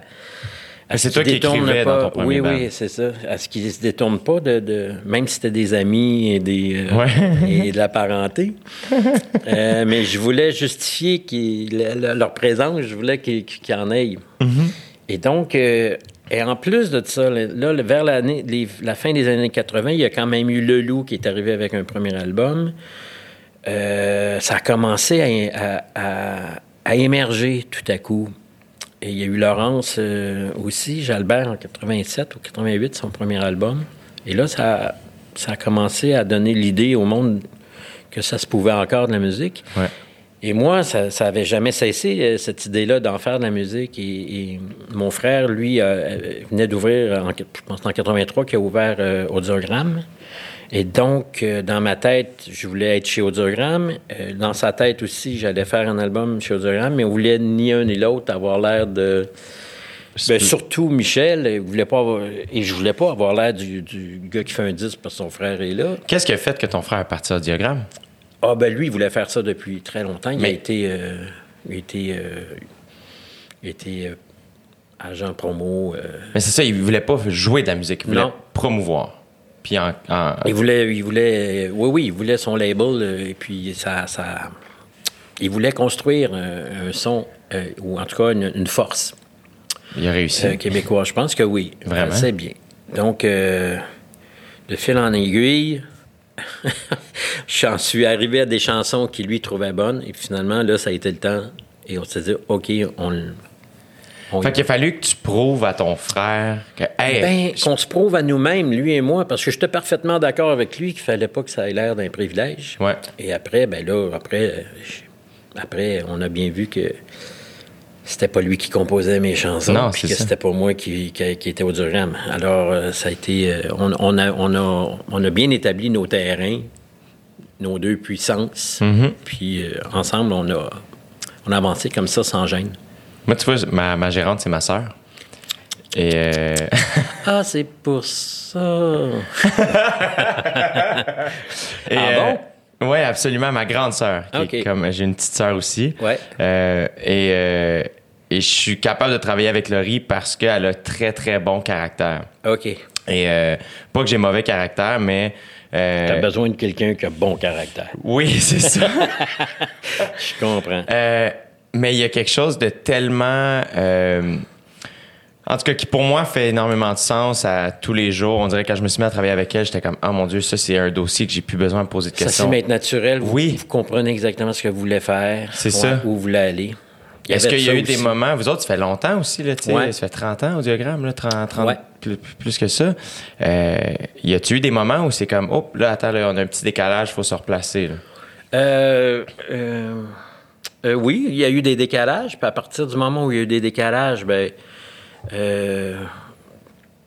moi, je me suis, je me suis, je, je me suis rajusté aussi, puis lui aussi. Mais je pense que il était plus, c'était plus à moi de m'ajuster. C'est-à-dire qu'il faisait aussi ma gérance. À un moment donné, j'ai, on a, on a convenu que je pouvais être juste chez, euh, chez Audiogramme. J'avais plus besoin de, gérance. Et j'ai plus de gérance depuis ce temps-là, depuis 2006 ou 2007. Euh, on s'est toujours bien adapté euh, aux nouvelles, euh, à nos nouvelles, à nos nouveaux projets, à nos, nos désirs, quoi. Mais euh, Michel, comme un, comme un, un- un gars de les billes, de les, un gars de les, des billes, un gars Hey, un gars. Il Euh, il est il, est très plus, euh, il est plus euh, au crochet de mes, mes, mes, mes lubies puis mes, mes, mes trucs. Alors, il, il a toujours été patient. Il, m'a toujours attendu dans ce que Mhm. je voulais faire. Puis souvent, il me disait Là, il faut que tu fasses ce que tu veux. Tu sais, si tu as des frustrations sur telle affaire, tu as le droit de vouloir ce que tu veux, Ouais. d'obtenir ce que tu veux. Puis comment t'as appris ta poésie? Parce que j'ai l'impression que t'as ta poésie à toi, ta manière d'écrire. Tu, sais, tu disais que t'avais un souci de la première ligne, euh, mais que t'étais pas nécessairement bon à l'école, mais visiblement, la langue... tu- Ben, pas nécessairement. euh, mais moi, j'ai une culture de chanson. C'est-à-dire que j'ai, quand, on était, quand, je- quand on était petit, puis on exclut pas la personne qui parle, euh, il y avait une culture française forte, culture québécoise forte et culture. il y a Les quatre cultures, je dirais, euh, mainstream, là, british, américaine, française et québécoise. Mais, Du côté euh, français, c'était qui? C'était... ben là, mais quand j'étais petit, il y avait du Brel, il y avait Ouais. euh, les, grands, les grands classiques, Ouais, ouais. Aznavour, Jean Ferrat. Ça, ça s'écoute encore tellement bien aujourd'hui. Oui, ben c'est parce que c'est tellement, c'est tellement pur, je dirais. C'est tellement écrit. Ouais, les meilleurs, en tout cas, c'est tellement écrit de façon pure que ça passe au travers, Ouais. au travers du temps. Euh, bon, les Anglais, ben, c'était Led Zeppelin, Joe Cocker, euh, Pink Floyd. T'es as-tu vu en show, les autres, quand t'étais jeune? Qui, le- Led Zeppelin? De, de, de ces bandes-là? Non, j'ai jamais. euh, non, quand je les ai vus, euh, j'ai vu les Stones, j'étais dans trentaine. j'ai- Évidemment, j'ai pas vu les Beatles, mais j'ai, je les ai tous vus. J'ai pas vu Pink Floyd, j'ai vu Genesis. Ouais. La première tournée sans Peter Gabriel. Ça, Ok. j'ai vu ça. And Donc, then ça there were three, c'était ça? 76. Je pense que oui. c'était ça. En 76 au Forum. Ouais. Puis après ça, ben, je les ai vus. euh, j'ai vu McCartney, bien évidemment. L'as-tu rencontré? Jamais. Jamais? non. Tu vois, j'écoutais un podcast euh, où Paul McCartney a rencontré Mark Maron, qui est un, un humoriste euh, américain qui a un, un gros podcast. Puis euh, ils ont eu une entrevue d'une heure ensemble. Puis euh, Maron il a demandé Est-ce que tu considères que ton dernier travail, c'est ton meilleur? Puis McCartney il dit Tu sais, c'est ce qui est souhaitable quand tu es un artiste. Mais il dit Je pense que je suis une des exceptions à la règle puisque je suis un ancien Beatle. Oui. Mais, mettons, tout est Daniel Bélanger quand même, dans le sens où. Puis je- quand les gens utilisent mon nom complet, mettons, là, parce que je fais. Ben, Ça fait comme moi- Pepsi-Cola. Hein? ben, pour Ouais. moi, c'est moi, là, dans le sens où je fais. Il n'y a pas de distinction entre la personnalité ouais. publique et la personne que je suis, tu sais. Euh, mais quand même, est-ce que. Est-ce que tu as de la difficulté à te suivre toi-même? Euh, j'ai de la j'ai de la difficulté à accepter ce que je veux faire des fois. Tu sais, Chic de ville, j'ai résisté, là, je voulais pas le faire. Pourquoi? ben parce que je voulais pas aller là. C'est du country, puis des fois un peu rockabilly, puis il y avait c'était vraiment un projet spécial, puis je, je me disais ah boy, je- comment je vais faire, tu sais, je- Pour faire accepter ça au public, non, comment je vais faire pour les chanter? Comment je... Oui, un peu aussi, comment... C'est un peu... euh, sais, moi, je converge vers des projets, je le sais pas, mais je sens que, tu sais, je le sens, là, je me vois aller pendant un an. Je- si je me regarde avant un an avant Chic de Ville, j'ai dû converger vers cet album-là. Mais le public, lui, converge pas avec toi. Lui, quand t'arrives, t'es, t'es accru. Oui. Euh, mais je voulais pas simplement parce que j'avais aussi des euh, pas des préjugés parce que je commençais à, à faisait un petit bout que j'aimais ce genre-là, mais dans en- au point d'en faire moi-même, je, je- et donc je, je ok non je veux pas faire ça. Fait que là je, sais pas j'ai fait peut-être je pense que j'avais écrit en mon bonheur puis je disais ok on laisse ça là puis je, fais d'autres choses et tout ce que je faisais d'autres choses c'était comme c'était pas le fun puis à un moment donné je revenais au genre de mon bonheur puis ça y allait ça sortait. Là, ben, il faut assumer euh, où est-ce qui, où est-ce que ton cœur va aller. Puis là, ben, c'est la tête puis le cœur. Fait qu'au début, le cœur y était, la tête y était pas. Donné, je dis, bon, mais OK, on va y aller, on va le faire, euh, on va le faire, on va faire la vraie patente, puis on va y aller. On- j'ai eu beaucoup de plaisir dans cette tournée-là. Et ça m'a pas empêché, encore si on parle de, de- de la vision du, de le présenter au public, puis de la façon que le public a pu l'accepter. J'ai eu encore un numéro un avec En Mon Bonheur, Ouais. ce qui était pas... Ce qui est- Ce qui était ce que j'avais déjà eu avec d'autres Ouais, euh, genres. Avec un genre un peu plus Daniel Bélanger, on pourrait en reparler, mais. euh, Mais en même temps, j'ai l'impression que ta crowd t'a toujours suivi. Ben, j'ai un, j'ai un noyau dur de, de, de fans, je dirais, de ce que je fais. Euh, moi, je sais ce que, ce qu'on, comment on est tous euh, fans de quelqu'un avec qui on est patient. Ouais. Moi, Elvis Costello, si j'aime pas l'album, j'ai confiance qu'il va, va sortir encore un autre patente après, puis peut-être que là, j'en serai. Mais j'en veux pas le coup où je sais, je vais dire, ah, OK, c'est moins, c'est moins moi, mais je vais attendre. ça. Je voulais essayer ça. puis je, je sais peut-être que c'est une déformation professionnelle aussi de penser que ça y a fait du bien, Elvis Costello, d'aller là. Ou en tout cas, il est allé là où lui aussi, où son cœur était. Ouais. Euh, et, euh, donc, moi, j'attends, je suis patient. Mais il y en a d'autres, je suis pas patient. C'est-à-dire que si tu un premier album, puis que le deuxième est pas bon, puis le troisième, C'est ben, ça. pas bon. Ben, Pas- que, que, que tu traites pas, puis Ouais. que là, il y en a beaucoup. La compétition est forte aussi. Il y a beaucoup de monde. là. Ça veut dire qu'il faut que si tu es patient avec quelqu'un, c'est précieux, tu sais, pour... Est-ce que tu sens cette compétition-là? Ben, euh, non, moi, non. De- du côté d'auteur-compositeur, non. Mais du côté de fan de musique, je vois la compétition est forte dans le sens où. euh, Levez-vous de bonheur parce que si je me détourne de toi, il y en a 200 à côté. Mais Ouais. je ne vais pas examiner les 200, mais il va peut-être en avoir dans les 200 là, que, que je vais triper. Puis que. Mais on a, je sais pas, je pense qu'on a peut-être moins de patience parce qu'on est plus sollicité aussi. Après ça, par contre, il y a quelque chose, moi, que. Puis je suis relativement euh, nouveau dans ce milieu, mais j'y pense énormément. Puis j'ai toujours été un fan de spectacle, musique, humour, name it. Euh, il y a quelque chose, tu sais, moi, je réalise que finalement, les artistes qui, moi, m'inspirent le plus sont des artistes plus de ton genre, c'est-à-dire des artistes qui prennent le temps de faire quelque chose, d'avoir une proposition claire, puis de. J'aime l'idée de l'artiste. J'aime quand les gens font non, on le voit plus, moi on dirait que je suis comme ah je trouve ça rassurant. C'est parce qu'il travaille. Oui, c'est ça. Moi, c'est ça, je répondais souvent. Mais on le voit plus, lui, hein? Ben, j'ai- il travaille. C'est ça.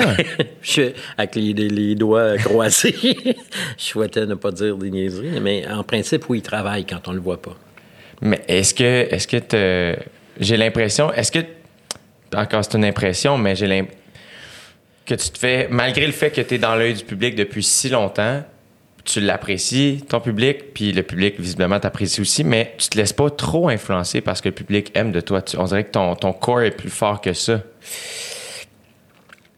Euh, Ben oui, c'est que ma pulsion de faire de la musique puis de d'essayer de trouver autre chose. Tu sais, la musique québécoise, elle est jeune, sais, elle est très, très jeune. a, il y a- bien des trucs à faire. Il y a plein de trucs à faire. As un peu d'idées, as un peu de...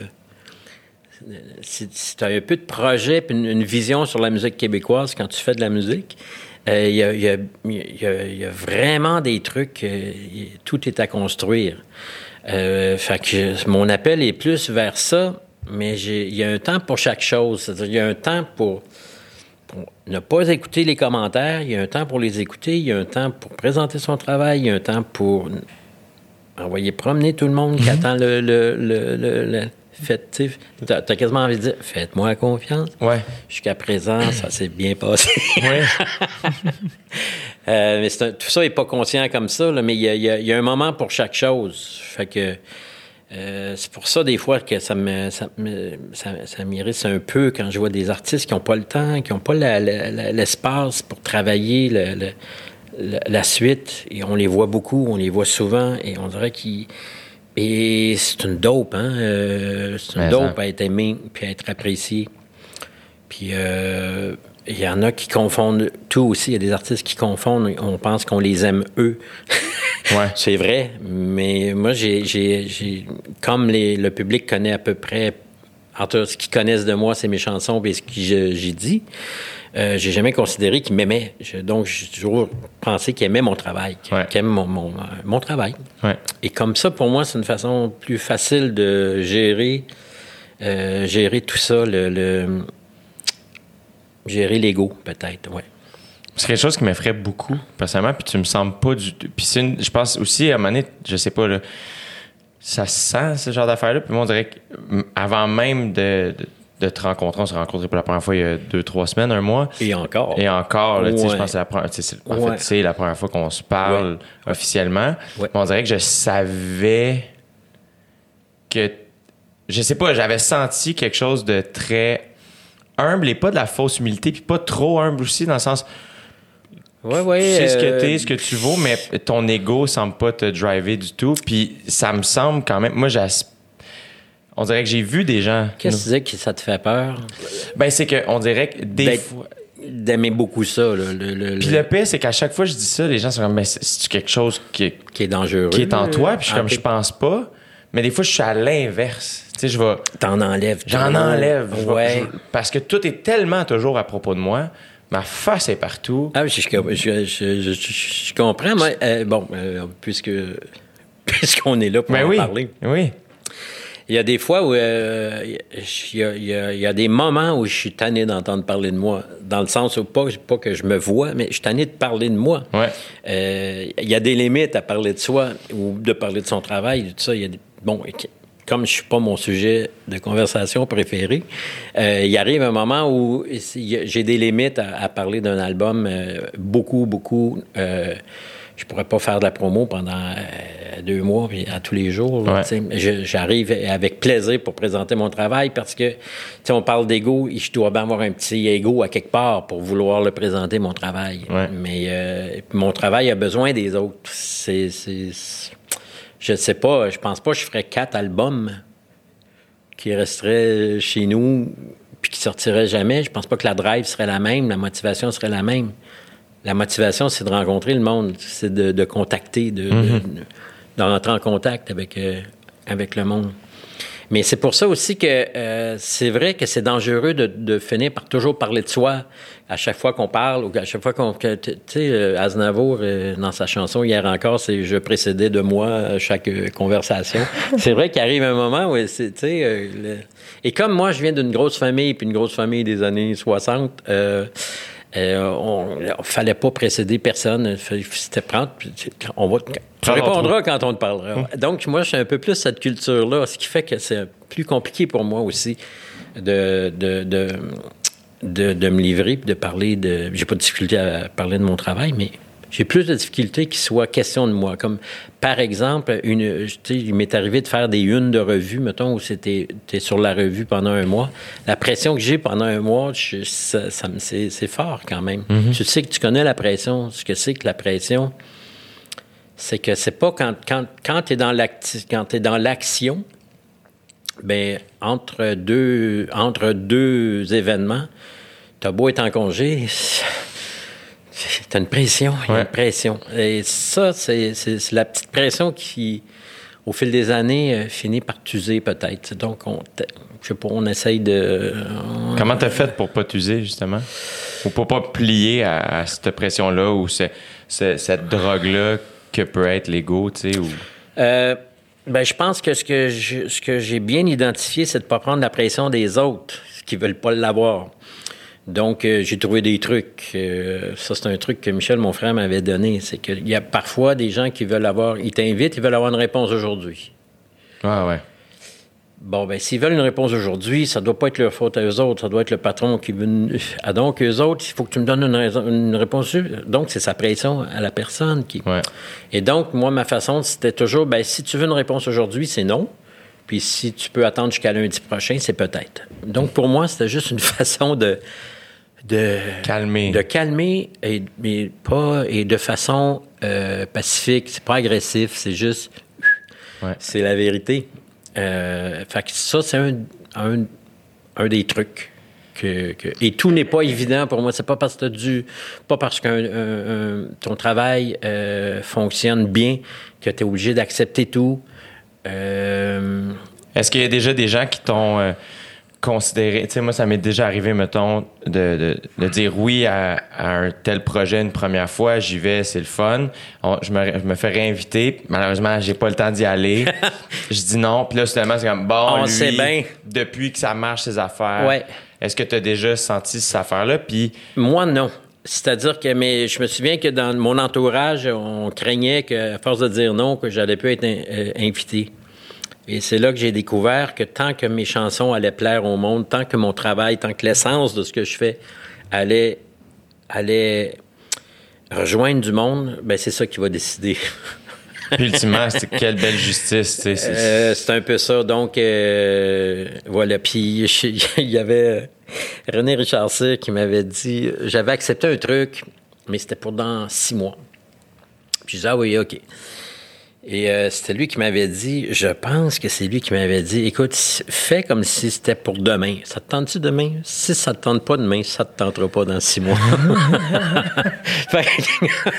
Donc, euh, fait, qu'à chaque fois qu'on te pose, tu sais, qu'on te demande si, euh, qu'on t'invite, puis que tu sens pas que tu devrais le faire, mais tu dis oui, peut-être que tu aurais dû dire, ouais, mais si je le faisais demain, j'aurais-tu le goût? Non? Bon. Et puis, il en arrive des trucs, des invitations, tu dis le lendemain, ah oui, je le ferai, ben demain. Ouais. Là, tu le fais. Ouais. Ma sœur est rendue bonne pour me lire. Ah oui. Si je fais. euh, si ça me. Ah, telle affaire. Ah, on dirait, je sais pas. Je sens pas là-dessus. Puis, mais Ouais. elle est rendue à, à- elle est comme ah ben quand tu dis ça, quand tu dis cette parce que ça te réponse là, tente puis les fois qu'on a dit oui, tu t'es fait chier. Ouais. Fait que comme je pense qu'on est mieux de dire non. Ouais, ouais, c'est ça. Puis dire non, ben on on n'est pas. euh, C'est un peu le contraire de, de, de la politesse, tu sais. On t'invite, mon. Dieu, puis tu dis non. Ouais. Puis des fois, c'est des émissions bien hautes. Ouais. Mon Dieu, toi-même, tu te demandes, coudon. Mon père m'a toujours dit que c'est c'est c'est tu t'achètes ta liberté en disant non. C'est- Oui, en fait, puis tu, tu, tu, tu bichonnes les fois que tu, tu vas dire oui. Tu vas être meilleur quand tu- sur ce que tu as dit oui. ouais. Ces fois, c'est tu travailles fort quand tu dis oui, puis ça te tente pas. Tu travailles fort pour avoir l'air de, de quelque chose, de Oui. bien. Puis après, tu as tellement eu l'air bien que tu te sens comme tes os toutes fourrées. Tu comprends? c'est ça que tu veux pas vivre tout le temps. Tu veux pas te sentir comme je les ai toutes eues. Ah non, eh, je suis capable de les avoir. Je suis capable de les flouer en étant. Ah, Ouais. Fait que t'essayes de rester un- le plus possible sur ton X. Mais il y a d'autres fois, euh, tu dis oui. Je me souviens, moi, ma mère me disait, euh, je sais pas, euh, quand j'étais, je sais pas, j'avais 20 ans, j'ai un party, elle me tente pas, j'ai dit que je serais. Puis ma mère me disait, ben oui, mais un coup rendu là, tu vas avoir du fun. C'est arrivé que j'ai dit oui, que ça me tentait pas, je suis allé, j'ai eu vraiment du fun. Donc, Ça lève pas. Qu'est-ce que tu, tu, tu- ce que tu veux, c'est garder ton, tu veux garder ton air d'aller, tu veux garder ta moyenne au-dessus de 50 dans, dans la bonne humeur. Ouais. Puis dans le, le- tu, veux, tu, veux, tu veux pas devenir amer là, avec tout ce qui t'arrive. Mais aussi, des fois, tu sais, on est appelé à, tu sais, particulièrement toi, mettons, ta, ta job, mettons. La raison pour laquelle on veut aller te voir en spectacle, c'est pour ta musique. Ce que tu Ouais. fais, c'est que tu, tu prends un café, tu t'en vas au studio. C'est ça ta job, tu sais. Ouais. Puis là, soudainement, on t'invite pour faire 22 autres affaires autour de ça, qui Oui, peuvent oui. être super cool, ouais. mais qui sont... Ils sont pas reliés à ce que je fais, euh, Non. vraiment. Mais qui sont reliés à un star system. Tu sais, la TV, le, le seul star system qu'on a au Québec, c'est la télévision. Mm-hmm. Puis la- le star system de la musique, il, est- il est généré par la télévision. Ou, ou il est généré. En tout cas, Ouais. le, le plus gros star system qu'on a, c'est la télé. Alors que, je sais pas, aux États-Unis, la, la musique, elle a son star system en Ouais. dehors de la musique, puis En dehors de la télé. elle ouais. nourrit la TV, puis... Ouais, c'est ça. Euh, donc, euh, je me souviens plus où je voulais aller avec ça. Ben, que... Oui, c'est ça qu'on te, on te demande d'aller à la roue de la fortune, on te demande d'aller, on te demande d'aller euh, faire partie d'un panel, on te demande Oui. de, de- Alors, et, et moi, j'avais bien identifié que, comme par exemple Michel Richard, son métier, c'est pas une chanteuse, c'est, Michel Richard. Oui, a inventé le métier de Michel Richard. Il y en a plein d'autres. Donc, quand tu la vois, elle est en train de faire Michel Richard. Elle, travaille à- à, À être- pour Michel Richard, Inc. Et c'est très bien parce qu'elle le fait. Elle a inventé Michel Richard Ouais. et elle a fait durer le produit. Elle, elle est bonne, tu comprends? Mais moi, c'est- ma musique que je veux qu'il soit, qu'il qu'il soit euh, valorisé. Je veux pas devenir euh, Une- Daniel Bélanger. une vedette. Euh, euh, ouais, je- ben, c'est tout mélangé. Là. Tu, tu- tu veux, tu veux pas, tu veux, tu veux pas. C'est super le fun, là, un show comme euh, les Francopholies où tu profites vraiment de, de toutes tes réalisations passées. Puis là, tu te retrouves devant, je sais pas combien il y avait de monde. Il y Ouais. avait beaucoup de monde. Puis là, ben, là, tu es bien obligé de dire, je suis une vedette ici ce soir, en ce moment. Et le lendemain, ben, t'es plus T'arrives au café, puis Ben, on là, te demande de prendre une autre table. Exactement. Qu'est-ce que tu fais là, si? Ouais. Ouais. hey, enlève-toi de là. Oui, c'est ça. Euh, Est-ce que aussi inconsciemment, puis encore une fois, tu me sens pas plié à ça, mais de voir euh, des collègues qui, eux, performent euh, dans des émissions ou dans des trucs qui sont pas nécessairement en rapport avec leur métier Ouais. numéro un, à un moment donné, inconsciemment, faire Ah mon Dieu, tu sais, je, ah, je devrais peut-être faire ça. Tu me sens pas plié à cette, cette pression, des fois sociale, inconsciente qui peut arriver. dans- Non.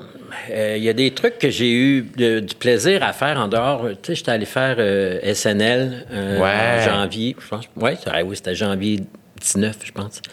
5 janvier, je me souviens bien. Et ça, pour moi, c'était. j'ai- J'ai chié dans mes culottes, vraiment, parce que je- après ça, je me disais, je vais le faire. Puis je. je- on verra bien après. Puis c'était live.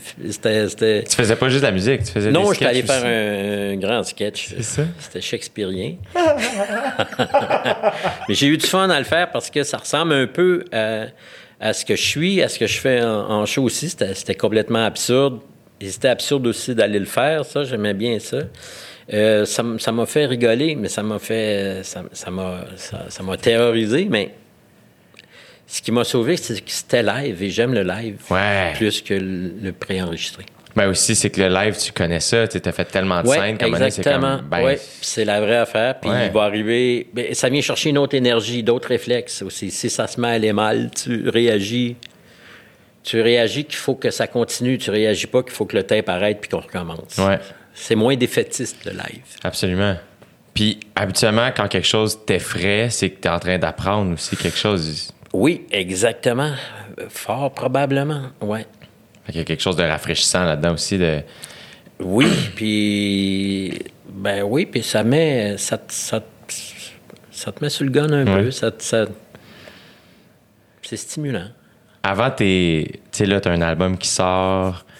Est-ce que tu es encore nerveux de savoir comment les gens vont recevoir ça? Je sais qu'à Marc Labrèche, tu disais que oui. Est-ce que tu as un côté un peu punk rock de c'est ça que j'ai fait, puis c'est tout? euh, Ben, il y a un peu ça. C'est terminé, c'est terminé, ça doit sortir parce que j'ai voulu que ça sorte. Donc, euh, si c'est ça que j'ai voulu, c'est parce que c'est ça que j'ai voulu. ouais. Euh, euh, la réaction, je, je la souhaite bonne, je la souhaite extraordinaire. Et puis, s'il y en a qui sont plus tièdes, ben franchement, ça les regarde dans le sens où je, je suis comme ça, moi aussi. Il y a des, il y a- Ouais. J'écoute des trucs, puis c'est drôle, tout le monde tripe, moi j'ai pas trippé. Je souhaite que ça arrive le moins possible sur, Ouais. sur cet album-là. Il a été long à faire, puis là, comme il a été long à faire, en, en principe, si je le sors, c'est parce que il a, il a été assez travaillé. À quel moment t'as su, t'es comme, hey, c'est ça, je pense. S'il est fini, il est prêt. Euh, Est-ce que d'un album à l'autre, c'est différent? Oui, il n'y a pas de recette, il n'y a pas de. Un album, c'est toujours un puzzle sans image. C'est ça. T'as t'as 1500 pièces, puis il faut que tu fasses, puis à la fin, tu découvres que. Ah, Ah, ah, c'est ça. C'était un bol de fruits. Ah, ah, c'est un flamant rose avec moi derrière. C'est ça. Tu comprends? Euh, Jean-Claude Lord disait qu'à chaque film qu'il faisait, c'était un prototype. Il ne sait pas. C'est Ouais, c'est un nouveau c'est modèle. C'est un nouveau modèle, c'est une nouvelle patente. Euh, la seule chose que. La seule chose que tu peux te servir du passé avec un nouvel album, c'est ton expérience, puis ta clairvoyance peut-être, puis ton, ton, ton, ton, ton habileté meilleure à identifier les choses qui vont pas. Euh, mais pour le reste, euh, alors non, je, je, je, je suis toujours bien excité de, de sortir un album. Puis là, ça va s'appeler Traveling.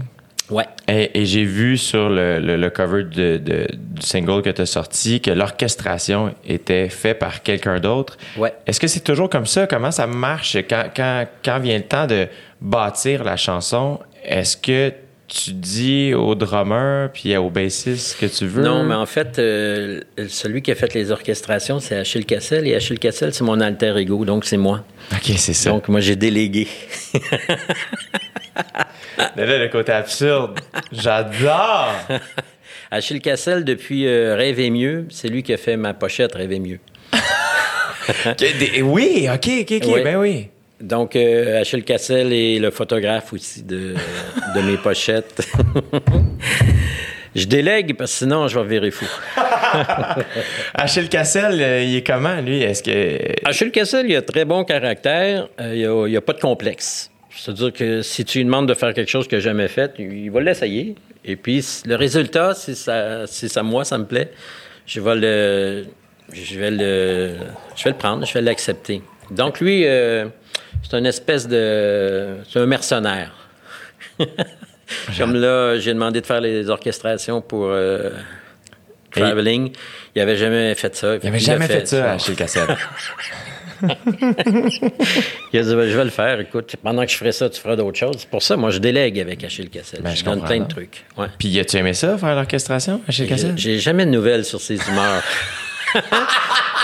Il n'est pas attaché à ça. Il n'est pas attaché à ces choses terrestres-là. Il est comme euh, infiniment bon, infiniment libre. Oh mon Dieu, je Il ne demande jamais de compte. Achille Je t'invite à te créer un alter ego. Tu vas Oui. voir. Oui, oui. C'est la partie légère de ton, de ton plaisir et de ton cerveau. Tu m'en parles, j'ai l'impression que je respire mieux déjà. Ah mon Dieu, ben oui, on s'en sac. Ben oui. Achille Cassel, c'est celui qui dessinait pendant la pandémie? Non, ça, c'était moi. Parce Ça, que c'était lui, il était occupé à faire euh, L'orchestration. Exactement. Non, ça, c'est- c'était moi. As-tu toujours dessiné? De force, oui, sous la torture. C'est-à-dire que quand j'ai déménagé il y a 20 ans, ça fait 20 21 ans que j'habite là où j'habite, ça- il nous fallait des cadres sur les murs. Puis je dis, ah ben je vais... Ma blonde, elle savait que je dessinais un peu, mais puis moi aussi, je, je- je savais que je dessinais un peu. Et là, j'ai fait des grands formats. Je, me- je me suis mis du Red Hot Chili Pepper dans, le- dans les oreilles. Je me suis mis à, à faire du dessin. Donc, ils sont encore sur les murs. Et après ça, quand il n'y a, plus- il y a plus de nécessité de dessiner, j'essayais de dessiner. je- Plus capable. C'était- plate, poche, euh, pas inspiré. Et donc, la pandémie m'a inspiré ces petits dessins-là aussi, parce qu'un jour, je me suis dit, reprenons à la base. OK, bon, tu dessines, mais pas bien, t'es petit. Reprends, reviens à la base, le bonhomme allumette. Ouais. Et j'ai juste fait une tête, un corps et des pieds. Et j'ai donné des émotions et j'y ai mis un environnement. Ça, je connais ça. Une chanson, ça dure trois minutes. Je connais ça, un flash, puis d'essayer de le... Tu sais, euh, Michel Tremblay disait qu'il y avait de la misère. de- Les, les chansons, il- ça lui donnait beaucoup de fil à retordre parce qu'il y avait juste il y a trois paragraphes pour dire Ouais. ce qu'il avait à dire. Ouais. Alors qu'un romancier... euh, moi, un roman de 250 pages, c'est... c'est- c'est- Écoute, c'est... C'est trop long. C'est bien, je, je, je suis pas capable de développer un- une atmosphère, un truc. Moi, je suis habitué à faire un flash de 3-4 minutes, puis que tout soit à peu près dit dans ce... Ouais. Donc là, je me retrouvais avec ce format-là sur le, à chaque jour. Je, je m'inspirais de l'actualité pendant la pandémie, pendant le, le- le confinement du début, qui était très euh, inquiétant, paniquant. Et là, ben, je le faisais, je, je- je le faisais vulnérable, en fait, devant des trucs alentour de lui. Et là, c'était à ma mesure. Je pouvais faire ça, une petite tête, un corps, hum, des oiseaux alentour, un petit V incurvé. Je me suis retrouvé avec des atmosphères. Puis là, j'en ai fait un après l'autre. Et je me dis, ah, ben c'est cool, je, je- je vais en faire autant que j'en sens. Et j'en ai senti une quarantaine. Ça te faisait du bien? Moi, ça me faisait du bien. Puis ce qui me faisait du bien, c'était le retour des gens aussi sur Instagram. Je- Ça valait ce que ça valait. Puis c'était très bien. J'ai beaucoup aimé ça. Ouais, ça marchait. Moi, j'ai, Ouais. je t'ai suivi de très ouais, près. En vu, fait, je Euh, je trouvais ça très, très cool. Puis en plus, j'aime l'idée aussi de. Tu sais, quand tu lis les derniers romans de Danny Laferrière, qui retourne aussi au dessin, le dessin très enfantin. Ouais. Tu sais, il y a quelque chose de. j'aime l'idée d'avoir La, de retourner aux bases, là, la, Ouais. la- la pureté du, Ben du début. Ouais. quelqu'un qui est dans l'Académie française, qui est la haute. Ouais. Et le retourne. bout de la marde. Oui. C'est Du là. français. Oui. Et que tu reviens à la base, c'est comme. Et j'aime l'idée de, du grand homme littéraire ou du grand auteur, compositeur, interprète qui retourne vers quelque chose de très basique, très enfantin, très premier degré, Ouais. mais non pas moins. Euh, Avec, les, les- avec une vision adulte, Exact. les, moyens d'un adulte sur la réflexion. Là. Exact. Euh, mettons, dans les derniers mois, c'est une question que je posais vraiment plus, euh, plus sérieusement qu'avant, mettons, mais je te l'ai même pas posé, mais comment ça va? Tu sais, dans les derniers mois, Ouais. c'était comme une question qui était. J'écrivais quotidiennement. Dans le confinement, j'ai des amis qui habitent seuls. je les appelais tous les jours, comment ça va? Qu'est-ce qui se passe? T'es-tu correct? Ben, ça va bien, mais comme tout le monde, je marche avec deux, trois roches dans mes souliers, puis je les endure, tu sais. Puis je me dis, mon Dieu, ça, je vais en avoir combien? ça- Combien de temps je vais avoir cette petite roche-là dans mon soulier qui me tape ses nerfs, puis qui m'empêche de un peu de courir? Mais je marche, je me déplace, je suis correct. c'est comme avant, mais c'est pas comme avant. Mais je, fait que je suis un peu comme ça aussi. J'ai pas les grandes inquiétudes. Je ne vais pas jusqu'à l'extermination là, dans mes. dans- mais je me demande vraiment quand est-ce que le cas, euh, le cas 1 va, va mourir. Ouais. Pas mourir, mais que le cas 1 va se guérir, puis qu'il y aura cas 0. Euh, c'est- Là, je sais pas, je, te dis ça comme ce que je sais de la patente. Ouais. là. Je- Est-ce que le vaccin va fonctionner pour les uns et qui ne fonctionnera pas pour les autres? Est-ce qu'il va en tuer pour. Est-ce qu'il ça va. on- est-ce que je le veux, le vaccin? Est-ce que. euh, Puis est-ce que le soulagement sera meilleur que le. Ça va être étrange quand, on, quand euh, le gouvernement va dire euh, Bon, ben écoutez, grosse annonce aujourd'hui. euh, C'est fini. Allez-y, bonne chance et merci beaucoup de votre collaboration. Ça va être un grand jour. Un grand, grand jour. S'il arrive, dans le sens où Ouais. peut-être que ça arrivera jamais, il faudra peut-être toujours faire attention, je ne sais pas. Peut-être qu'il va muter le. Ouais. Est-ce que tu est-ce tu sais, je sais que Rêver mieux, tu l'as sorti quelques semaines après les attentats du 11 septembre, qui est un contexte aussi tout autre et assez Oui. tu très tragique et particulier, mais où l'humanité s'était quand même rapprochée aussi. tu sais. Ouais. Alors que là, on est comme. L'Occident, en tout cas. euh, Ouais, c'est ça. Là, c'est un tout autre contexte où on s'est comme retrouvé divisé. Et, euh, et là, tu sors un album, encore une fois, dans ce genre de contexte-là. Est-ce que est-ce que c'était un appel? Est-ce que tu as repoussé le moment ou au contraire, tu as fait, hey, je pense que c'est. Non, je- j'ai juste tenté de continuer ma vie. De, de- Moi, ça fait un petit bout là, qui, qui, qui, qui- qui était prêt dans le sens où euh, mes premières pièces instrumentales de l'album, c'est peut-être 2013-2014 que je fais. ouais? Fait que je- moi, je le faisais en parallèle à Paloma puis à Ouais. euh, Chic de Ville. Et euh, je me suis dit, je vais, on va- je vais pas. euh, je vais pas. Même si ça aurait été un album chanté, je l'aurais sorti, je pense. que je- parce que je trouve que c'est possible, puis que. Puis que c'est souhaitable de pas arrêter Ouais. ce truc-là. Et d'autant plus que. euh, Il y en a qui peuvent pas se le permettre. Il y a peut-être des petits nouveaux, des labels nouveaux qui peuvent pas se permettre de perdre de l'argent. Des, des- moi, je pense pas que je vais perdre de l'argent. Et, et je- et donc, je, je le sors, puis c'est- si ça fonctionne pas, euh, j'ai des réserves. Ouais, Puisque ouais. ça fait 30 ans que je fais ça, je suis capable d'attendre au prochain. Puis que de... Donc, c'est pour ça que la tournée n'est pas essentielle euh, en ce moment, parce que, bon, de elle est impossible. Ouais. Et que je pense pas faire des shows avant que ça redevienne à, à la normale. Je pour, te comprends. Pour le fun de, de la normalité, quoi. Je suis full d'accord dans le sens. c'est c'est un. Mm-hmm. luxe aussi, tu sais. Moi, c'est un peu ça aussi. Je, me, je me sens de la même manière que toi, puis je me trouve tellement chanceux de. De faire- pouvoir te le permettre Ouais. de, de faire autre chose. Mais il y en a, là. Écoute, les nouveaux comédiens, les nouveaux auteurs-compositeurs, c'est horrible. C'est très, très difficile. C'est très, très difficile. Il y en a qui reviendront pas. Tantôt qu'il y en a qui, qui reviendront pas. Tu sais, il y a des, des comédiens qui vont. C'est dur déjà en Ouais. partant. Fait que euh, ceux qui sont vraiment euh, dépendants de la scène là, pour gagner leur vie, euh, c'est tough. C'est tough en. J'étais- J'ai joué au bordel un peu cet été, puis tu sais, j'ai des collègues humoristes que j'ai que, que j'ai toujours côtoyés d'un bar, puis qui Ouais. gagnent leur vie avec ça, puis qui partaient en première en tournée en première Oui. partie de. Puis là, soudainement, c'est comme Ah, mais je, je travaille avec mon frère deux jours semaine, ou des affaires de même. T'es comme fuck. Ah, c'est ouais, c'est- ça fait chier, Ouais. là, tu sais. euh, je connais euh, quelqu'un qui faisait un hommage à un band connu, euh, qui ça allait très, très, très bien, et ça allait très, très bien aussi personnellement, c'est-à-dire qu'il ne se mettait pas d'argent de côté. Donc, quand, ça- quand, ça, quand ça a mouru, là, Hmm. C'est tough. Aller travailler euh, deux jours semaine sur la construction. C'est ça. Ouais.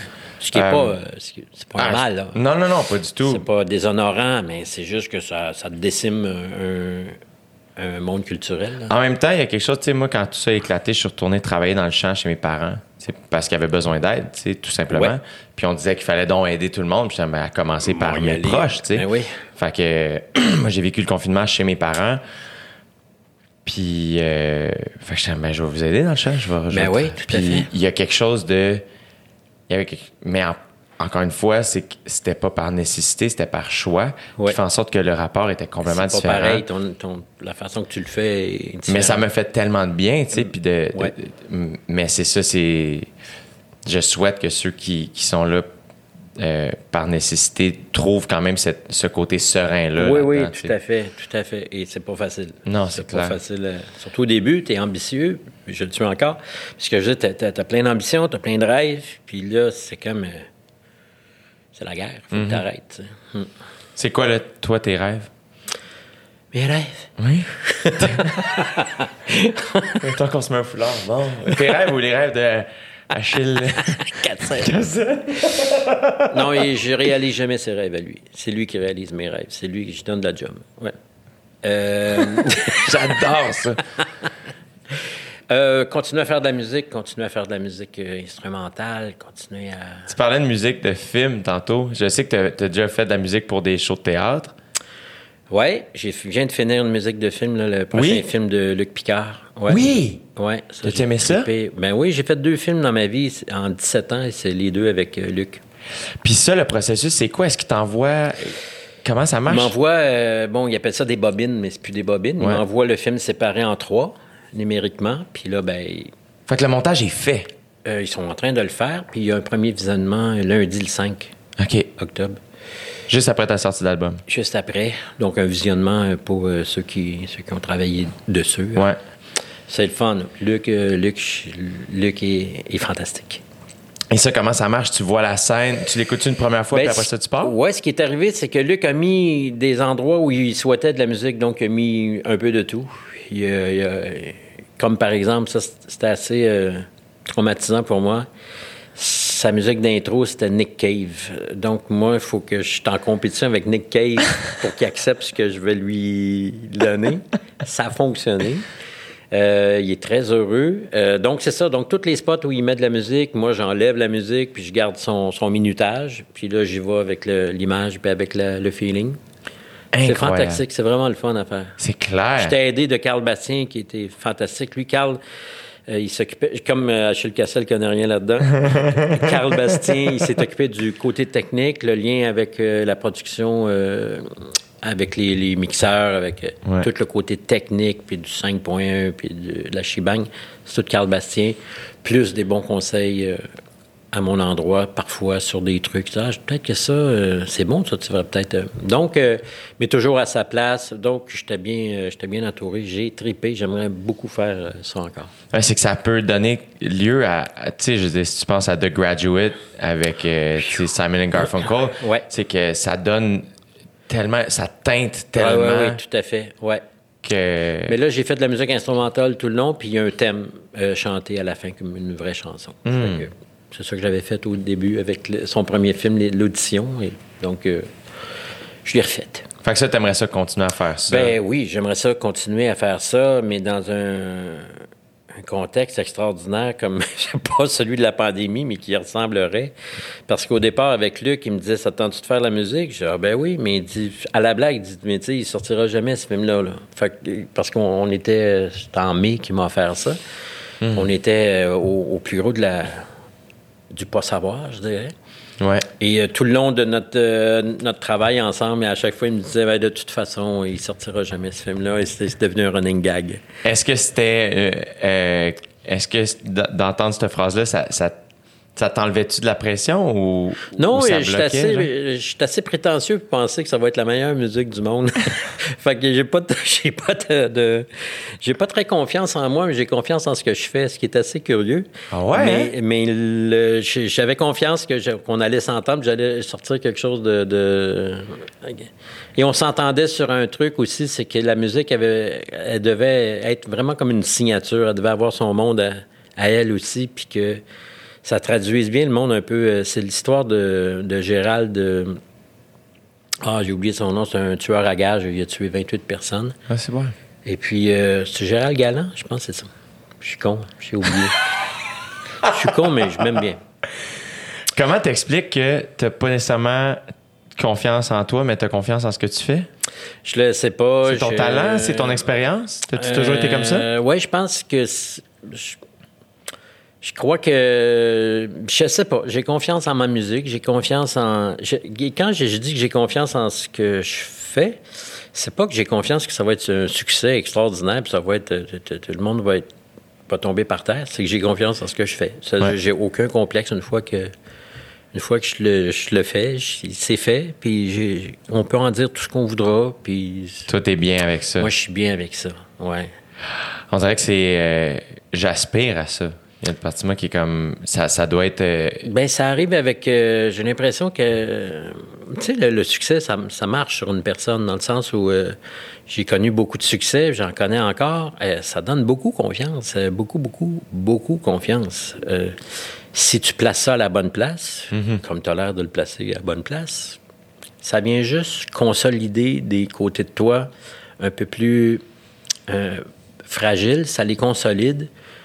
Puis. euh, Puis si tu gardes la loupe du doute à la fin du processus. oui, exactement. Le petit filtre à la fin. Tu devrais, tu devrais, en principe, être capable de t'améliorer euh, dans le plaisir. Ouais. Hmm. Et, euh, et là, mettons, moi, cette année, j'ai pris six mois off, mettons, pour. euh, Cette année, là. Cette année. Ouais. Pendant le confinement, quand, quand, quand tout ça a éclaté. T'as-tu prévu ou C'était prévu. Ah oui, Quelle chance. Ouais, Moi, j'ai terminé ça. ma tournée en janvier, je me suis rasé la tête, puis j'ai Ouais. fait, je déplogue tout. On se reparle en Tu juin. sais, c'est drôle que tu sois ra- rasé la tête parce qu'à la fin des insomniaques, je me suis rasé le, C'est-tu la vrai? tête. Ouais, c'est comme je voulais. Faire une coupure. Ouais, Ça fonctionne. ça marche. C'est fort les cheveux. Tu sais, Ulysse, euh, c'est Ulysse? Non, Dal- euh, Samson. Ah, Samson et Da- Dalila, tu connais la. Je sais pas.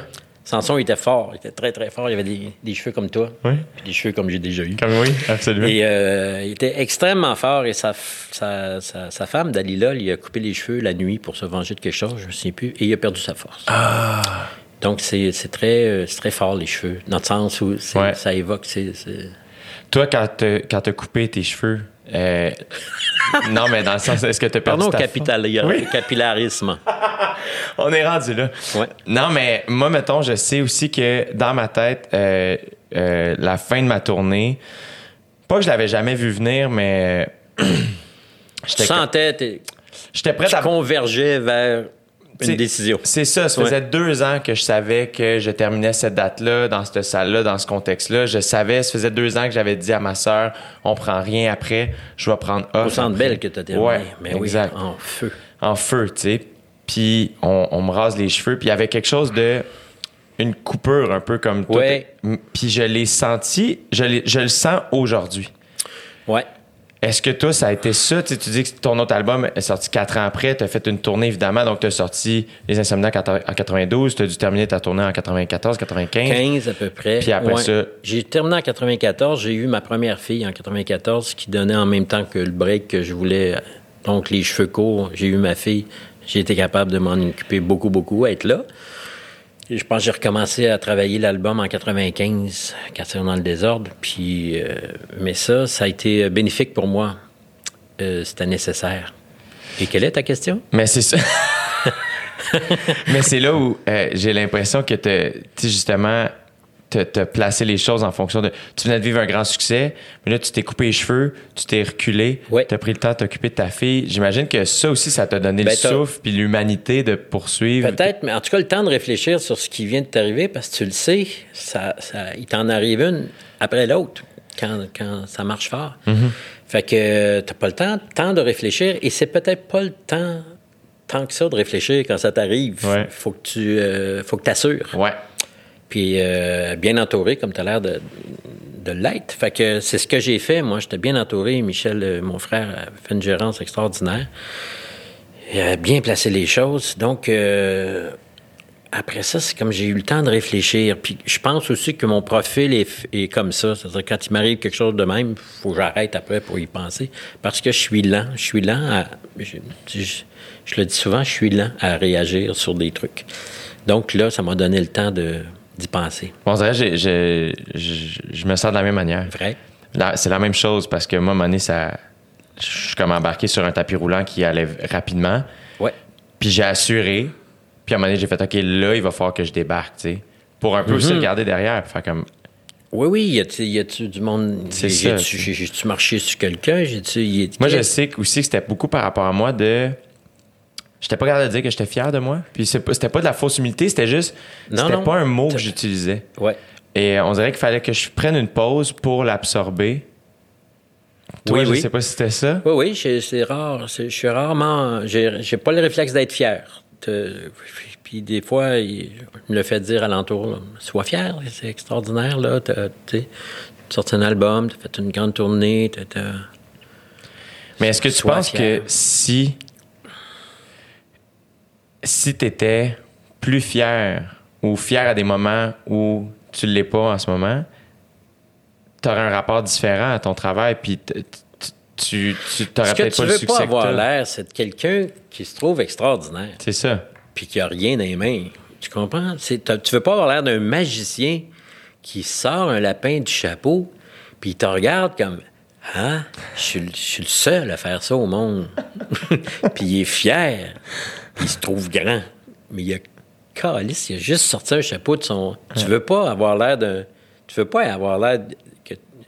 Tu veux pas être celui qui le sait pas parmi tout le monde qui le sait. Oui, c'est ça. Ça, tu- moi, je veux pas ça. Mais après ça aussi, il y, a une, il, y a, il y a- il y a- y une différence à faire entre la fausse humilité et quelque chose d'incarné. Oui, ben, c'est là tu me sembles l'incarner.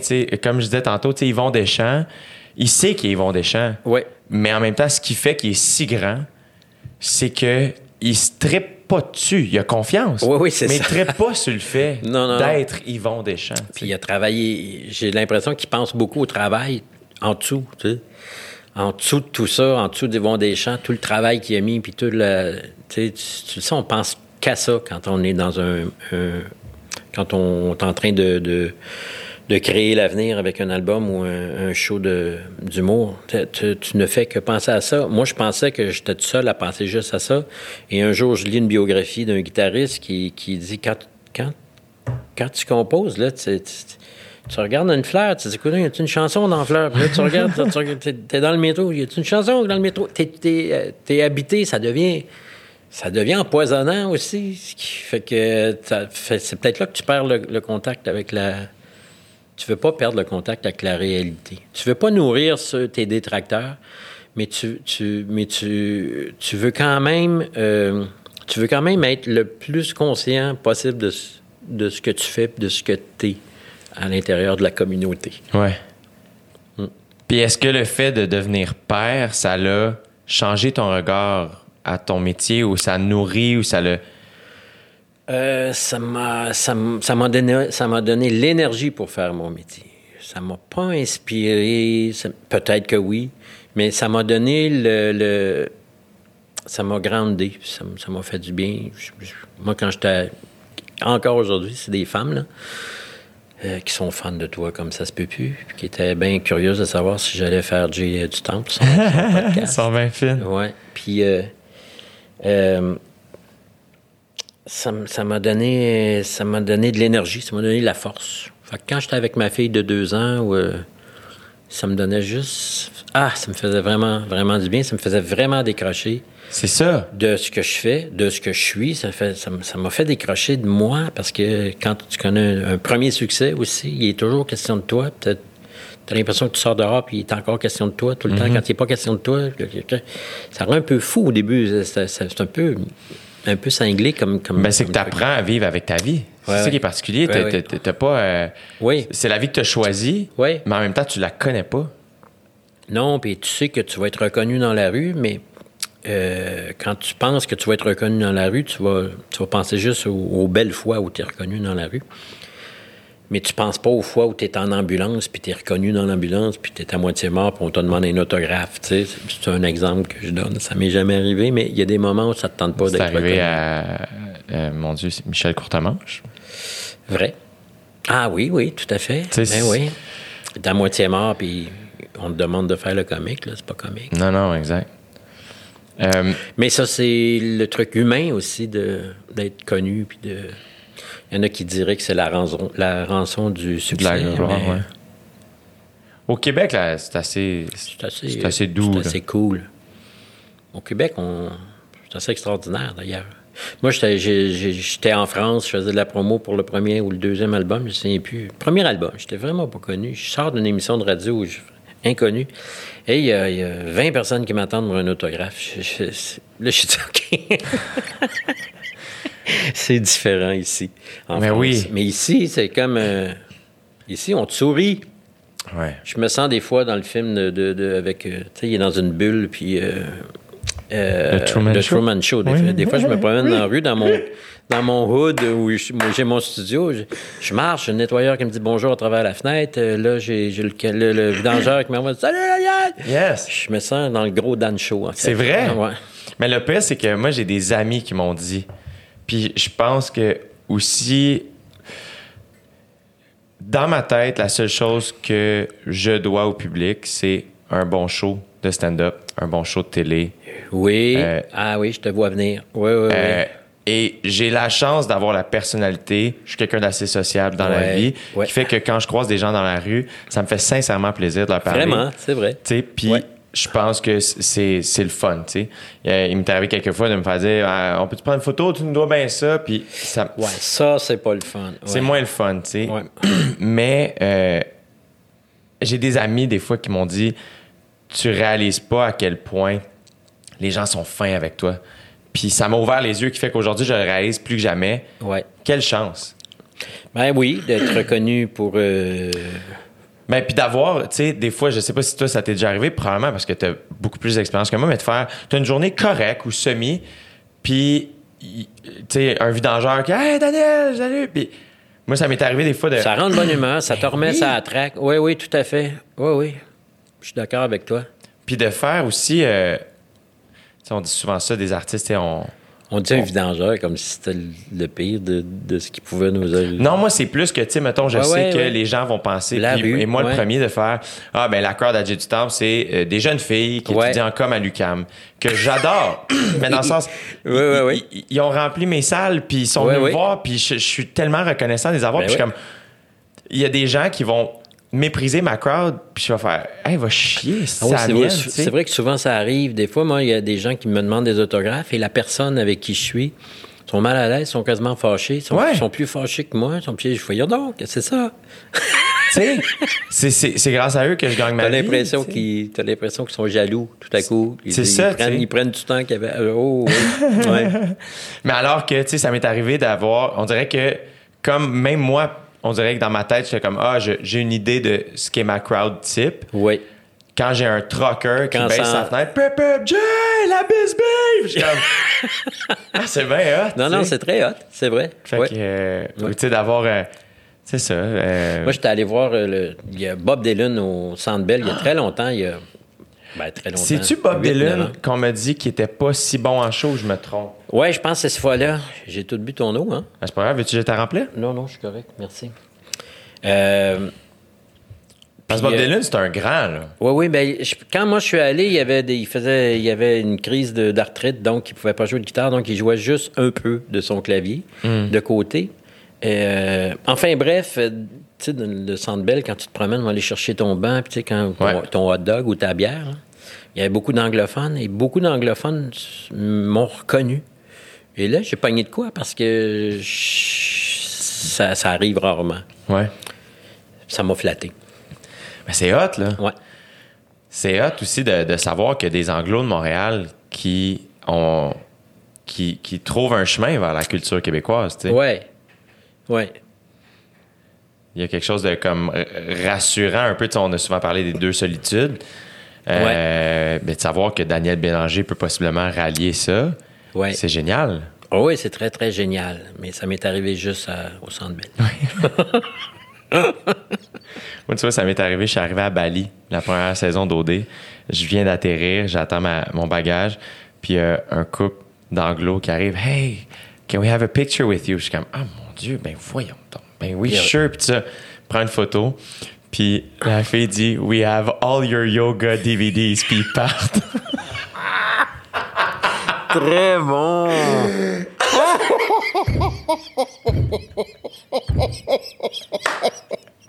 Très bon! Ok, et là, je On a tous ces expériences-là. ouais. Moi, un jour, on m'a demandé un autographe. Ça, ça peut-être ça t'est arrivé. J'ai deux trucs qui m'ont fait rire. Donne l'autographe, puis elle me dit, elle me dit euh, Ah, Daniel, t'es mon plus grand fan. Et l'autre, c'est euh, au début, ça, je commençais, puis là, quelqu'un me dit euh, Ah, ah, ah, toi, t'es, t'es, t'es un chanteur, hein? C'est- C'est quoi ton nom? Fait qu'au à- au début, je répondais. À ce temps, je réponds plus. Alors, tu dis Achille Cassel? Non, non, non, ouais, c'est ça. Fait que je dis Daniel Bélanger, puis il me dit Non, non, non, l'autre, là. Ah oui, c'est ça! Il t'ostine sur qui C'est un peu plus euh, proche de ton, ton yoga. Oui! J'adore! ah, il est trop tard pour les reprendre, ils sont partis. Ils sont partis. Bon. Ouais. Fait que. euh, Mais est-ce que. euh, Mais tu me sembles. euh, Je sais pas, tu sais, je reprends souvent l'exemple d'Yvon Deschamps, mais euh, je suis tellement heureux de te parler aujourd'hui parce que. je- euh, Puis tout mon entourage était heureux pour moi aussi de faire. Tu sais, hier, je suis chez mes parents, puis ils sont comme, ah mon Dieu, demain, tu sais, tu vas être avec Ah Daniel ouais. Bélanger. Puis, mais il y a quelque chose aussi, je trouve, de quand tu penses à Jay du Temple et Daniel Bélanger, je pense tu, tu penses vraiment à deux deux, univers. mondes, deux Ouais, univers. oui, tout à fait. Euh, mais moi, mettons, tu m'inspires énormément et tu es vraiment le genre d'artiste que j'admire de par cette humilité qui me semble incarnée, de par euh, cette concentration sur ton travail, euh, de par l'idée de ah, tu sais, je veux que les gens aiment ce que je fais, Ouais. tant mieux s'ils aiment ce que je suis, mais c'est pas ça le but premier nécessairement. Euh, moi, j'a- j'admire beaucoup les gens, j'utilise souvent le mot badass, tu sais, mais de, qui font les choses à leur manière dans un milieu qui est souvent homogène, tu sais. Puis j'ai l'impression que tu incarnes tout ça et que tu as toujours incarné ça. Tu t'as rencontré aujourd'hui, puis il y a quelque chose d'un peu. Tu sais, quand on s'est rencontrés à, à la fête de la rentrée, euh, quasiment de la difficulté, moi, à te dire des compliments parce que toi, tu m'en disais, puis de faire comme, ben voyons, c'est Daniel Bélanger, Carlis, tu me niaises, puis, mais, euh, fait que j'admire, tu sais, comme, je trouve ça, je trouve ça rassurant de te rencontrer, surtout dans un contexte où cette année, mettons, j'ai eu un peu le cœur brisé de mon milieu, tu sais, de faire comme, voyons, il y a bien des trucs Ah cul, oui. puis il y a bien du monde qui sont, qui sont drivés par l'ego, puis je suis pas nécessairement dans le jugement, j'essaie d'être dans l'empathie, puis de faire, tu sais, ils ont peut-être pas eu le bagage familial que toi Ouais. on a eu, tu sais. Euh, mais je trouve ça rassurant d'avoir un Daniel Bélanger dans le paysage artistique qui soit si apprécié et si sincère par rapport à, Mm-hmm. à lui, tu sais, je trouve ça, c'est ça rassurant, Ben, merci beaucoup, mon Dieu. Un, un long monologue de, de compliments. Ben oui, tu sais, euh, pour vrai, je me, je me souviens la journée où j'étais en Nouvelle-Zélande, il y a, il y a- un moment donné, je me suis comme réveillé, j'étais c'est c'est deux îles, la Nouvelle-Zélande, il y a Ouais. l'île du Nord, l'île du Sud, puis j'étais au sud, au sud de l'île du Sud, et, euh, et le gars avec qui je voyageais, à un moment donné, il fait « Man, toi, tu décolles le 8 de Auckland, qui est au nord de l'île du Nord. » Je dis « Ouais. » Il dit « C'est parce qu'on est le 4, au soir. » Puis il faudrait que tu penses à faudrait que tu commencer penses à, remonter, retourner. là, tu sais. Puis là, je suis comme, tu sais, ça me donne 5, 6, 7, là, 3 jours pour driver. euh, tu sais, fait que là, je fais, si boire, t'as raison. Fait que faut que je parte demain. T'es en char, tu vas J'ai ma vanne, je dors dans ma vanne. OK. Fait que j'ai ma propre vanne. Oui. Et, euh, fait que je fais, ben, man, faut que je parte demain. Et je pars à 6 heures le matin et, euh, pour prendre la route vers euh, un glacier pour aller voir. Fait que j'arrive là, il est 2-3 heures l'après-midi, mettons une heure et demie, deux heures l'après-midi.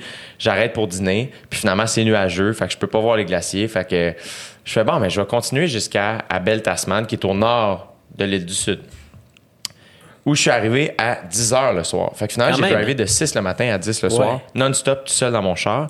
Et euh, il y a eu une zone, là, quand le soleil s'est couché, là, Un spot. il y a eu un moment, mon gars, là, que j'ai vécu en écoutant ta musique. Puis c'était une, une, une route vraiment Sinueuse. sinueuse, euh, beaucoup d'arbres euh, très feuillus, verts, la couleur est bleue. Je t'en parle, j'ai des frissons. Il se passait de quoi? Ou tu sais, à un moment donné, tu sais pas si ça fait cinq minutes ou cinq heures. là. Ouais. Il y a eu un genre de moment, puis à ce moment-là, il y a de quoi qui s'est cimenté. J'ai fait, j'appréciais déjà ton travail. Et là, j'ai fait, ah ben là, je viens de vivre un moment avec Daniel Bélanger, tu sais. Et je- c'est ça, je jouais. Oui! Mhm. J'écoutais. Puis ça, c'est ça que je trouve tripant de la musique, qu'on retrouvera jamais en humour, c'est que t'accompagnes les gens Oui, oui. dans des moments que ce soit intime, personnel, dans des moments difficiles, euh, euh, enivrants. Même chose pour les shows, les shows de musique. Quand j'étais allé voir au Franco, c'est un moment dans ma vie à moi, alors que toi, tu vivais ton moment aussi à toi, tu sais, mais c'est deux moments qui sont complètement différents, alors que techniquement, Ouais. on s'accompagnait. Tu sais, ça, est-ce que c'est quand même. Ben, c'est extraordinaire. Euh, tu sais, à chaque fois que j'ai de- un témoignage comme celui-là, c'est- c'est c'est varié. C'est c'est aussi différent que, que chaque personne qui me parle de son, son, son expérience. euh, Puis je- ça m'arrive aussi avec Des la artistes. musique des autres. Et on le sait, je, je sais c'est quoi ton spot où tu parles, c'est que c'est un, moment de grâce qui arrive gratis. Euh, tu pouvais pas le, pouvais pas le prévoir. Puis peut-être que si tu retournes en Nouvelle-Zélande puis que tu retournes à la même place avec la même tune, ça fera pas la même affaire. Non, c'est ça. Puis à la même heure puis tout, mais parce que c'était la première, c'est, une, c'est une réunion de, de, de, de- de trucs que tu as en toi dans le fond, tu sais, c'est ça. Ce que tu voyais, c'est il y en a qui haïssent ça pour mourir. Ouais. Toi, toi, t'as déjà des prédispositions à aimer ça. Plus la musique. euh, mais moi, c'est ça. Donc, euh, les gens souvent me disent Ah, mais, tu sais, je te, je te dis ça, ça t'intéressera pas. Ou euh, Ah, tu dois te faire dire souvent. Ça, moi, je, non, je le reçois pas. Je, je- je- je refuse. Ouais. À chaque fois qu'on me dit Tu dois entendre souvent que non, non, non. comme dirait Gilles Vigneault, c'est ça, je l'entends souvent, mais pas par toi. Oui, tu comprends? ça. Et puis, chaque, chaque expérience est unique. Mais ça, c'est riche, c'est le fun parce que ça m'appartient pas. Puis c'est- c'est un peu le, aussi la. C'est un peu aussi dans ma démarche. De, de- c'est comme si là, on témoigne de quelque chose que je contrôle plus là, en Nouvelle-Zélande. là. Tu sais, c'est, plus fort que moi. Là. Donc, euh, c'est chouette aussi parce que j'aime voyager. Alors, quand j'entends des trucs comme ça, ça me fait sincèrement voyager. J'étais ici, j'étais là-bas. j'étais- Et, euh, et euh, ça, me, ça, me, ça me- ça me fait partir. À chaque fois que j'entends des trucs comme ça, ça, me- ça, me- ça m'intéresse. Est-ce que. euh, Il y a. euh, Est-ce qu'il y a des moments de grâce comme ça qui, qui te sont arrivés sur scène? Déjà? Oui. Ah oui, oui. Ah oui, oui, il y a des trucs qui arrivent, euh, des moments, comme il y a des... Je chantais... fait longtemps que je ne l'ai pas chanté en show, mais je chantais euh, le primate électrique où ça termine en... Je termine en acapella à la fin. Et quand je la chantais, j'avais fait une résidence au Spectrum, trois semaines, c'est trois, cinq jours d'affilée. Et quand j'avais commencé, euh, je terminais, euh, je pense que c'était mon rappel que je faisais. Puis je faisais. Et là, c'était les premières fois où euh, je chantais, puis entre les phrases, en qualité de primate. Bon, ben dans le, le gap, il y a- t'es au Spectrum, là, il est full, jam-pack, puis il n'y a, pas- y a pas de bruit. Il n'y a, a pas de bruit. Ça, là, si vous voulez que le chanteur se sente vraiment bien, là, c'est très flatteur, c'est très unique aussi comme expérience. Et, euh, et ça m'a appris aussi que les silences sont importants. Après ça, j'ai appris que les silences, c'était bien dans des shows, puis dans des interprétations. Puis on peut maintenir un silence longtemps tant qu'il veut dire quelque chose, puis que, qui est vrai. Donc, euh, je me suis aperçu que le silence faisait partie aussi de, de la musique. C'est pas moi qui l'ai inventé, celle-là, mais Ouais. Euh, on- ça, ça fait du bien, puis ça veut dire quelque chose en rapport avec le- l'espace rempli par la musique. Absolument. Fait que des moments de grâce comme ça, oui, j'en ai, j'en ai eu. C'est ça qui fait que tu veux retourner aussi sur scène. Tu vois, tu parlais des silences. euh, tu sais, moi, veux, veux pas, j'ai commencé dans les soirées d'humour dans les bars. C'est comme ça que j'ai Ouais. débuté. Où le Euh, silence est rare. où le silence est rare. Mais ce qui, qui était moins vrai, quand même, tu sais, moi, je suis- rentré dans les bars en 2012-2013. Euh, puis, mettons, moi, j'ai animé au Jockey dans Rosemont Petite Patrie trois ans, tu sais, de 2014 à 2017. C'est sur saint exotique, ça? le Ouais. jockey? Ben oui, c'est à Ouais. côté de mon studio. Ouais. Exact.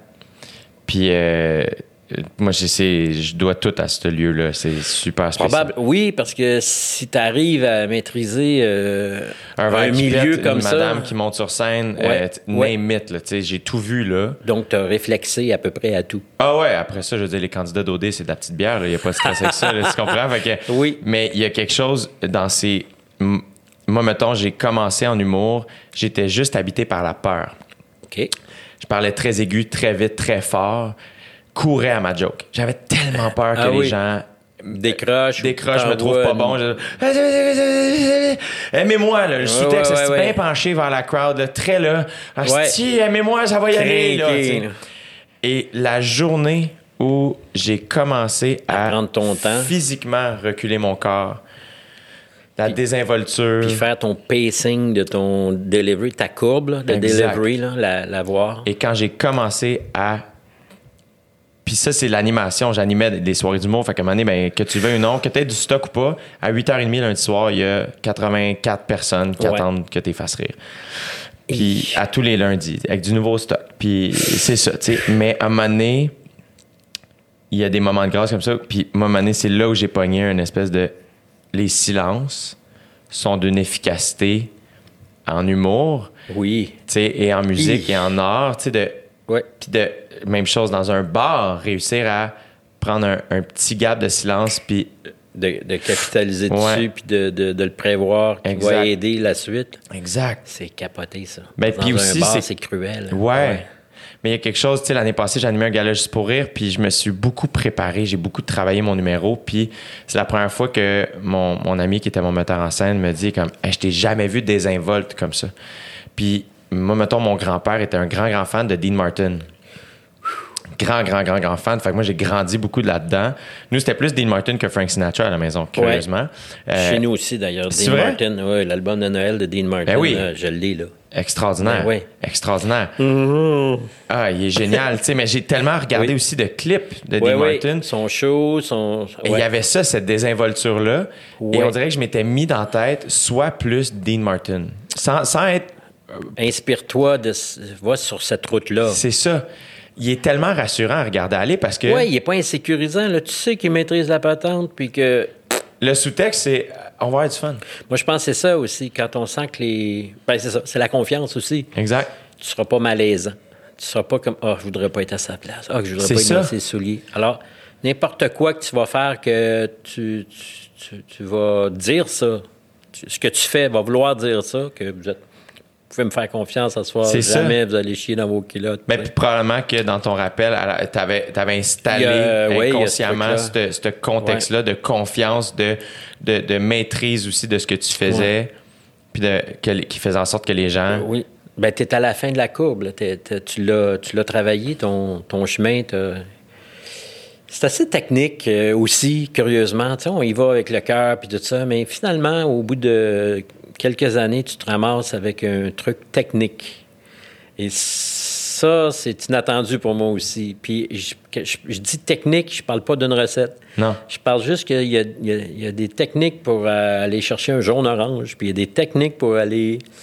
euh, c'est moins... ah, J'allais dire que c'est moins intuitif, mais non, c'est l'intuition à aider de la technique. Et puis là, là, là t'es es un monstre. là. Tu peux devenir... Tu peux, tu, tu peux faire des... C'est ça l'expérience aussi, c'est que là, donné, ton corps, il sait quoi faire. Ouais. By the way, Dean Martin, j'ai appris. Il y a une rumeur qui veut que dans son drink, c'était pas d'alcool. Oui, j'ai entendu aussi. Et ça fait du sens parce qu'il est assez rapide en entrevue, puis il est assez rapide quand il a son verre. Moi, quand je suis chaud, je suis pas rapide de même. À moins que je. Peut-être que ça faisait 30 ans qu'il était chaud. C'est ça, une là, la seconde rumeur veut tu vrai, tu pas vrai, mais tu sais, je veux dire, Dean Martin puis Frank Sinatra qui débarquent au Tonight Show avec Johnny Carson. Ah, J'écoute ça aux trois mois, là.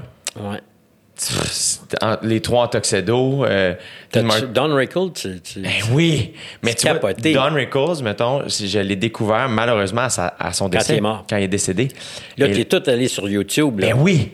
Et je suis C'est un malade, là. incroyable. Je pense que je l'ai peut-être connu un peu avant. Je sais pas si tu connais Comedians in Cars Getting Coffee. C'est Jerry Ah. Seinfeld qui fait ça sur Ah oui. Netflix.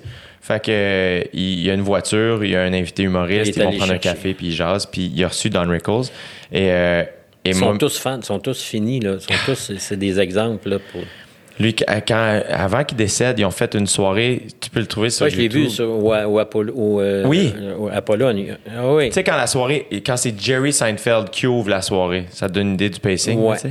Ouais. Puis, euh, ah, mais quel être humain extraordinaire, quel artiste. Il est, il est- il est vénéré, euh, autant humainement que pour son humour. là. C'est comme. C'est Une légende humaine. c'est tout. C'est tout. Il est, il est le père spirituel d'une gang. là. Ouais. Ouais. Ah ouais. Puis c'est ça, moi, comme j'ai grandi avec Dean Martin, là, on dirait que j'avais comme un nouveau morceau du puzzle. Fait comme, ah, Ben oui. j'ai accès à autre chose. Puis là, ben, Don ouais, Rickles, c'est une autre affaire. Puis euh, toutes les anecdotes avec Sinatra. Ah, ben oui. Hey man, il y a de l'anecdote au pied carré, là. tu sais, des. C'est juste comme. Des tannants, tabarnouche, là. euh, Ouais. Ah, il en donne, hein? Quand il, quand il va à Carson, Don Rickles, euh, il va, là. Il y a pas de. Il va, là. Il donne, il donne, il balance Juste- la sauce, là. Quand il rentre. Moi, tu sais quoi, des fois, je me, je me suis inspiré de. Des fois, je rentre. Quand, des- quand je présente les musiciens, je, Ouais. je mettons un tel, et je fais. Le je mouvement regarde, des- des je- mains. Oui, oui, comme Rickles. C'est hot, ça. C'est très, très hot. Ah ouais. Ah non, c'est un vrai de vrai, là. Il est extraordinaire. Fou. Ouais. Vraiment légendaire. Puis c'est ça, je me suis mis à tout checker ses trucs. Puis c'est des artistes aussi. Puis tu vois que, mettons, lui, il va m'inspirer d'une toute autre manière que Dean Martin, tu sais. Oui, oui, ça vient chercher, ça vient inspirer des énergies chez toi, des. des- Mais souvent Des aussi, spots. mettons, ce que je retiens le plus, je sais pas si t'as écouté, puis je- j'en parle à tous les podcasts. Nick doit être. Puis la- les gens Nick qui écoutent. est doivent- écœuré. Il en peut plus. Il écoute la TV, là. C'est un humoriste qui s'appelle Gary Shandling. Ah, Sur Crave, il y a un documentaire sur sa vie. Puis. euh, et lui, il était beaucoup dans le, la- Il y avait une genre de quête spirituelle, de zen, par, qui, a, qui a beaucoup intégré dans son métier. son humour. Ouais. Et, euh, et lui, beaucoup, souvent, ce qu'il disait, c'est Be Gary, here now. Tu sais, sois toi, ici, maintenant, dans le moment. tu sais. Moi, il y avait un peu de ça avant de te rencontrer. Je veux pas aussi. Mes podcasts, je me prépare pas. Je vais beaucoup avec l'instinct. Et là, naturellement, parce que t'es toi, puis que t'es, t'es spécial pour moi, il y avait une affaire de. On dirait que matin, j'arrêtais pas de me dire, relax, sois juste là. Oui, oui. Dans le moment, Soit présent. Oui, oui, oui. Sois présent, sois ici, là, maintenant. tu sais. Ouais. Et toi, est-ce que dans tes shows, y a-tu une préparation reliée à ça? Quand tu dis, mettons, là, justement, c'est un petit clin d'œil à Don Rickles, inconsciemment ou consciemment? Est-ce qu'il y a des affaires de même où tu fais, ah, faut juste que je sois ici? Oui, oui, je, suis- je suis comme ça. J'arrive à le faire en show naturellement. En TV, je suis incapable de me dire sois juste toi. Ouais. Je suis incapable. C'est assez curieux. À, à la TV, il y a toujours un truc de. C'est un, il y a- c'est un sprint. La, la- la- la place que. La place qu'un auteur, qu'on donne à un auteur-compositeur, à la TV, c'est- sprint. Tu fais ta chanson et tu as peut-être un petit, un petit 30 secondes de parlotte. Donc, il Ouais. faut que tu scores plus. Euh, et ça, moi, c'est dans ma nature. Moi, je suis plus un, je suis un coureur de fond. Ouais. J'ai besoin de temps pour justement ma courbe. Puis, euh, j'y arrive à TV. Le, le rendu est pas si pire, mais euh, je suis pas relax comme je suis en, relax en spectacle. Et je dirais que ce qui me, c'est ça qui est curieux aussi en tournée. C'est assez, euh, ça fait du bien, tu sais. euh, on on en, on- on n'en sort pas là. Tu te fais applaudir trois soirs par semaine, tu sais. Et si ton spectacle va bien, ça finit en ovation et en rappel. Fait que il y en a pas de problème là. C'est, tu t'en vas chez toi, on t'a donné plein plein d'amour. Euh, qui, euh, qui, qui, qui doit. c'est plein d'amour dans le présent, mais le lendemain, il, il reste le souvenir, là, il reste pas Ouais. le, le- il reste pas le, le, le vrai lien d'amour que tu as avec ta blonde. où Il n'y a, pas de continuité. Tu as eu une- un rap, eu de l'amour, et le lendemain, tu n'as pas de rapport avec le public de la veille. Puis tu vas le renouveler le soir même. Mais euh, moi, ça me repose. Il y a il- puis, bon, chanter, c'est un peu prier aussi, dans le sens que moi, je bon, je crois pas en Dieu, là, mais il y a, il y a- ça s'apparente au bouddhisme, je trouve, chanter. C'est comme tu es dans le moment présent, tu sens, ta, tu sens la vibration dans ton corps, tu es en contact avec les autres, euh, tu chantes des... des- Il y a des sujets un peu plus graves que d'autres. Puis un contact, ça, ça me- c'est très, euh, c'est très bon pour la santé pour moi. Le seul truc qui est pas bon pour la santé, c'est la, c'est, se rendre à un lieu euh, à, à- à l'autre bout. Est-ce que je vais avoir la grippe? Est-ce que je vais avoir le rhume? Est-ce que je vais être correct? Ah, j'ai un petit mal de gorge. Est-ce que je vais être correct? Tout ça, c'est, ça l'embête. C'est ça le plus embêtant de ma Ouais. vie là, quand je suis en tournée. Et, euh, et donc, le moment présent, je le vis beaucoup, beaucoup, beaucoup. Tellement que c'est de chanson en chanson, puis t'es peut-être comme ça aussi de. Ça Il n'y a pas de temps là, sur une scène. Tu es toujours dans le présent. Ça n'existe pas le temps. Tu sors, tu dis, Hey, hein, On vient de faire deux heures moins quart de show, là. Puis, pour moi, en tout cas. Ouais, Euh, absolument. Ben, puis même, tu tantôt, tu parlais des silences, mais tu sais, sur la, sur la scène des, des, des festivals, tu sais, à la fin, tu es tout seul avec ta guitare devant des milliers et des milliers de personnes. Et pourtant, il y a une espèce d'intimité. Ça, c'est curieux. Oui, c'est très curieux. Euh, c'est curieux dans le sens où euh, je suis vraiment chanceux d'établir un, un, un- un- un lien à la fin comme ça. C'est pour ça que je le fais aussi de seul à la guitare, sans artifice, sans... c'est moi, moi et vous. Puis qu'il y ait un, un rapport d'intimité. C'est assez... euh, on- je parle pas physique. C'est une longueur d'onde, je dirais. Ouais. Malgré toute le- la distraction du ciel des buildings, puis du bruit des chars, puis de- de- il y, a, il y a une ligne entre le public et moi. Ça, c'est, je suis vraiment content. Mais il y a quelque chose, moi je trouve que, puis en musique, mais les shows de musique sont, ben je dis ça, c'est juste, dans- ça vient chercher une corde différente d'un show d'humour. L'humour, c'est quelque chose qui me fait Oui, c'est pas la capoter, même. euh, c'est même ouais, c'est pas, c'est le pas, même la même spot. affaire, tu sais. Euh, mais tu sais, mettons, à un moment donné, il y a une espèce de bulle où tu as l'impression, en tout cas comme spectateur, tu sais, j'étais allé voir Patrick Watson en décembre, qui est un artiste que j'admire énormément, ou quand je t'ai vu, il y a quelque chose où à un moment donné, j'ai l'impression qu'il me chante juste à moi, tu sais. Tu tombes là, Ah, oui, oui, oui. mais c'est super spécial. Je vis ça aussi avec d'autres. euh, c'est vraiment très spécial. Ben, pour moi, quand je le vis, là. euh, T'es-tu encore un bon spectateur? Tu sais, je sais que, mettons, moi, il y a bien des humoristes qui disent comme Ah, moi, je peux plus vraiment profiter d'un show d'humour parce que je suis trop dans ma tête ou je pense trop. Moi, je pense que je suis encore un bon, un, un bon public. Je ris fort, puis j'ai du plaisir, puis je pense pas trop. Est-ce que toi, quand tu vas voir un show de musique, t'es dans l'analyse un peu plus? Euh, oui, en fait, moi, je suis plus, je suis plus dur que j'ai été, mais peut-être que j'étais toujours comme ça. C'est que si au bout de trois chansons, j'y arrive pas, je- c'est sévère, ça. Je me trouve sévère, trop sévère, parce que des fois, il peut arriver d'autres choses, mais. Et puis, euh, c'est des shows aussi. euh, euh, je me cache en arrière d'une colonne parce que c'est pas le public qui vient me parler, c'est les gens de la business, puis ils me dérangent, puis je suis pas capable de regarder le show. Ouais. Puis les gens de la business qui ont des billets gratis, ils parlent. C'est fou, hein? c'est fou, Red. Fait que j'ai de la difficulté à garder ma concentration puis à voir mon trois, mes trois chansons. Oui. Faut que j'aille à la toilette. Yes, certain. Ça sera pas Ben long. oui, y a pas de Ça trouble. devrait pas être long. Non. Hey, mon porte-monnaie, qu'est-ce qui a mis mon porte-monnaie là? Non, mais on parlait de, on parlait de show. euh, toi, moi, je sais que, mettons, j'ai un grand respect des salles. Je me souviens les premières fois que j'ai fait des salles. C'était pas, tu sais, la première fois que j'ai fait le Métropolis, mettons. Pour moi, c'était spécial. Tu sais, j'étais allé voir sûr. mes bandes préférées, là. J'allais voir Malajube, j'allais voir Carquois. c'est une consécration les premières fois qu'on les fait. Ouais, c'est ça, tu sais. euh, toi, y a-tu des, des salles ou des. Tu sais, mettons, j'ai fait le Grand Théâtre de Québec pour la première fois, juste avant mon centre belle, fin, fin de- décembre 2019. Puis, euh, faut dire aussi, j'arrivais à la fin de ma tournée, c'était mon avant-dernier spectacle. Mon... Puis, euh, je suis sur le test de son, tu sais, puis le test de son en humour, là, je dis deux, trois affaires, puis c'est fait, là, c'est pas long. C'est vraiment pas grand-chose, mais pas de kick à faire ni de snare. à rien pendant tout, tu sais. T'arrives super tard, c'est super. On est, on est vraiment chanceux et paresseux, c'est terrible. Puis, euh, puis je marchais vers la salle, puis je voyais les instruments de musique de l'Orchestre symphonique de Québec. Puis j'embarque sur scène, puis là, je vois le Grand Théâtre de Québec. Puis moi, j'ai beaucoup écouté, mettons, l'album live des Cowboys fringants enregistré au Grand Ouais. Théâtre de Québec. Puis Oh oui. tout ça, mettons, m'a imprégné, qui a fait que je suis arrivé dans les loges, puis j'ai eu, j'ai été ému, tu sais Oui.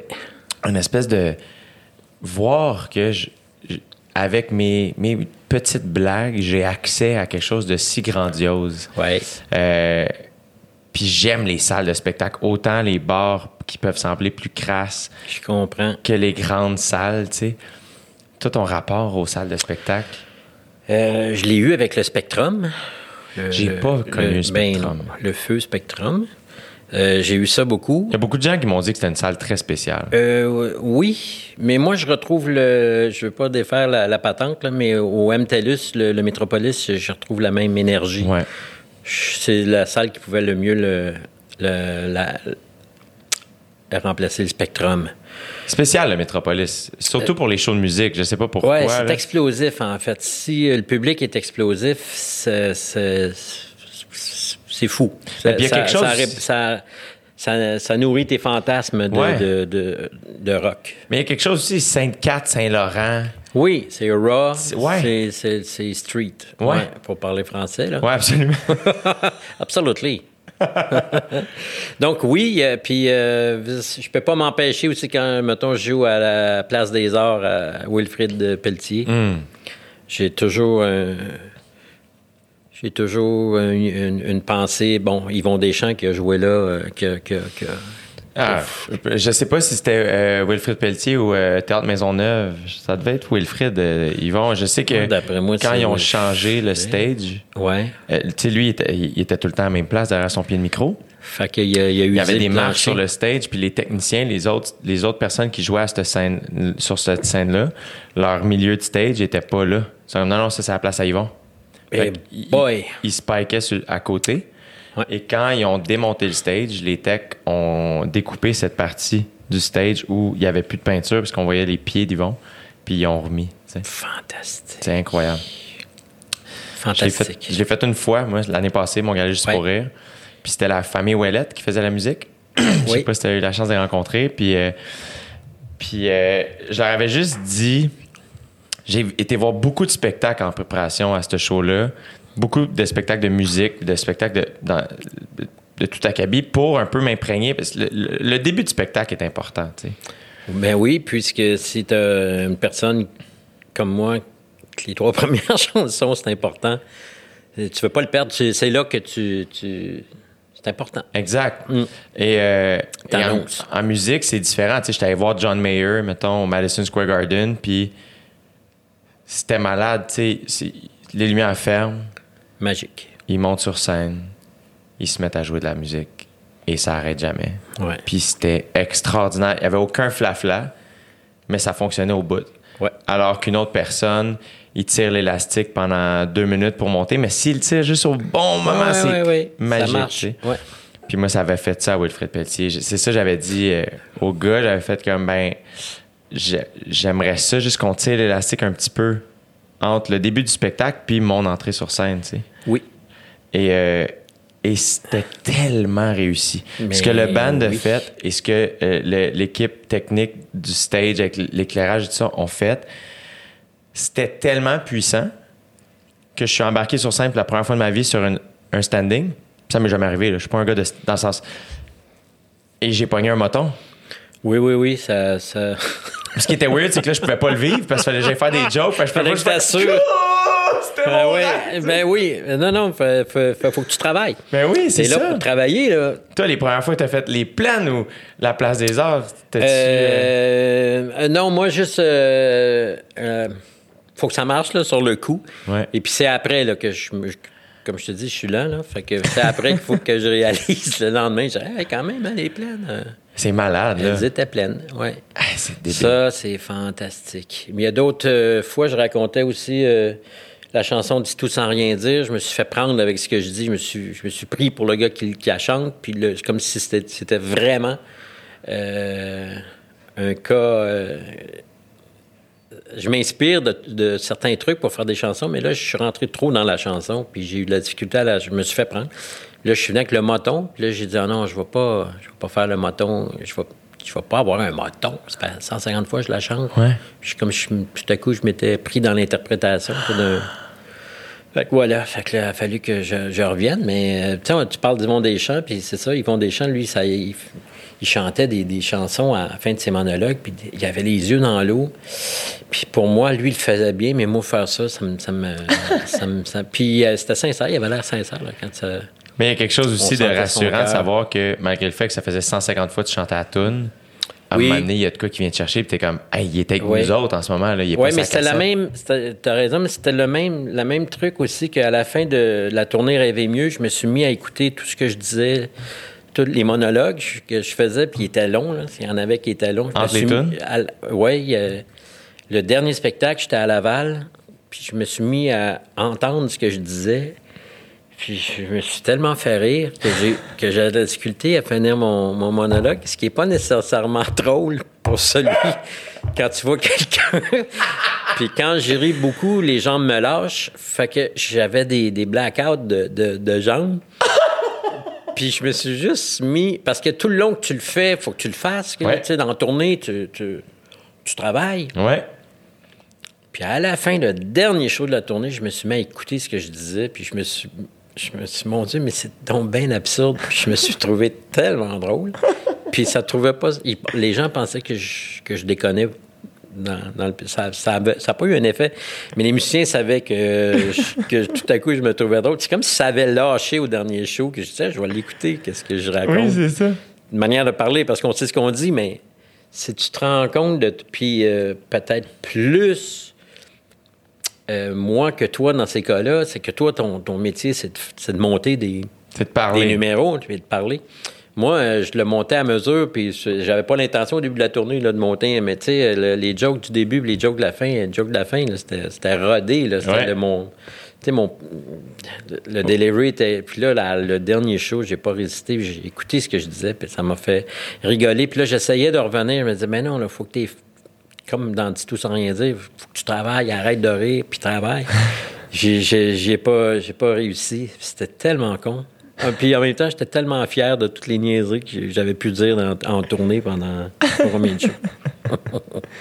C'est vraiment des. euh, je, je trouve que avec la pandémie, on a réalisé encore plus, tu sais, euh, à quel point c'est euh, cette rencontre qui est un spectacle, tu sais, cette rencontre humaine.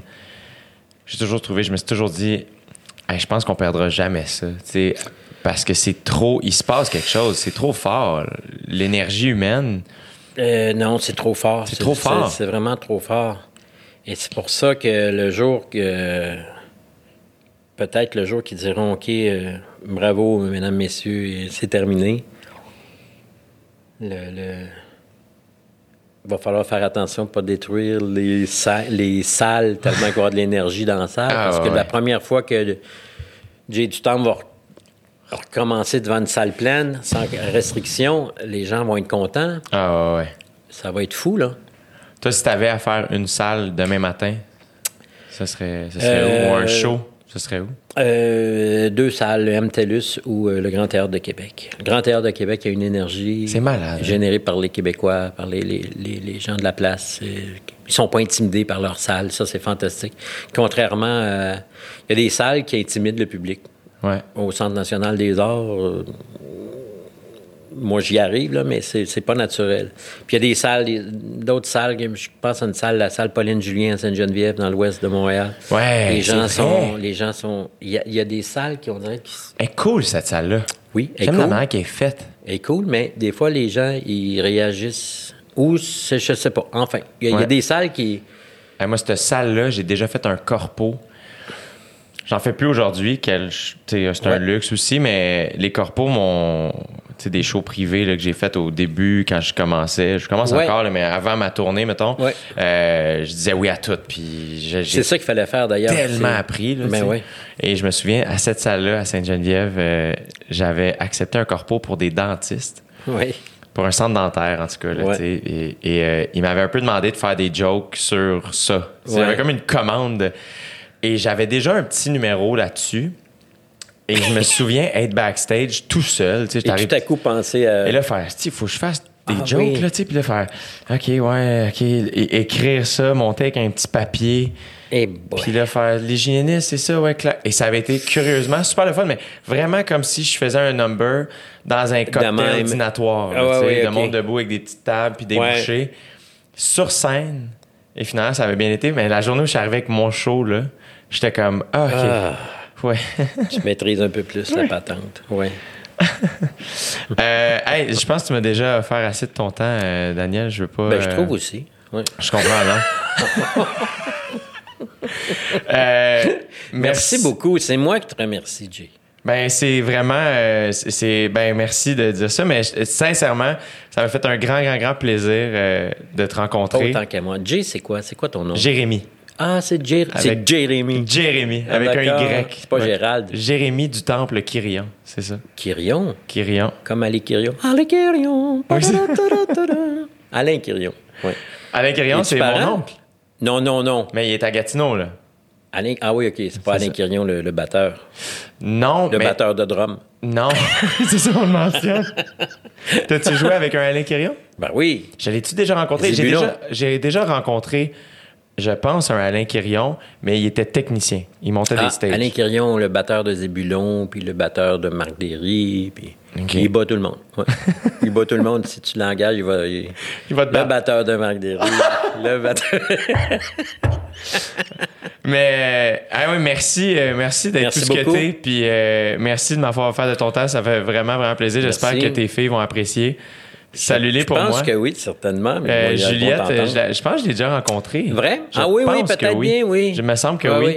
Euh, mais bref, puis longue vie à Daniel Bélanger et ta musique. Merci beaucoup, Jay.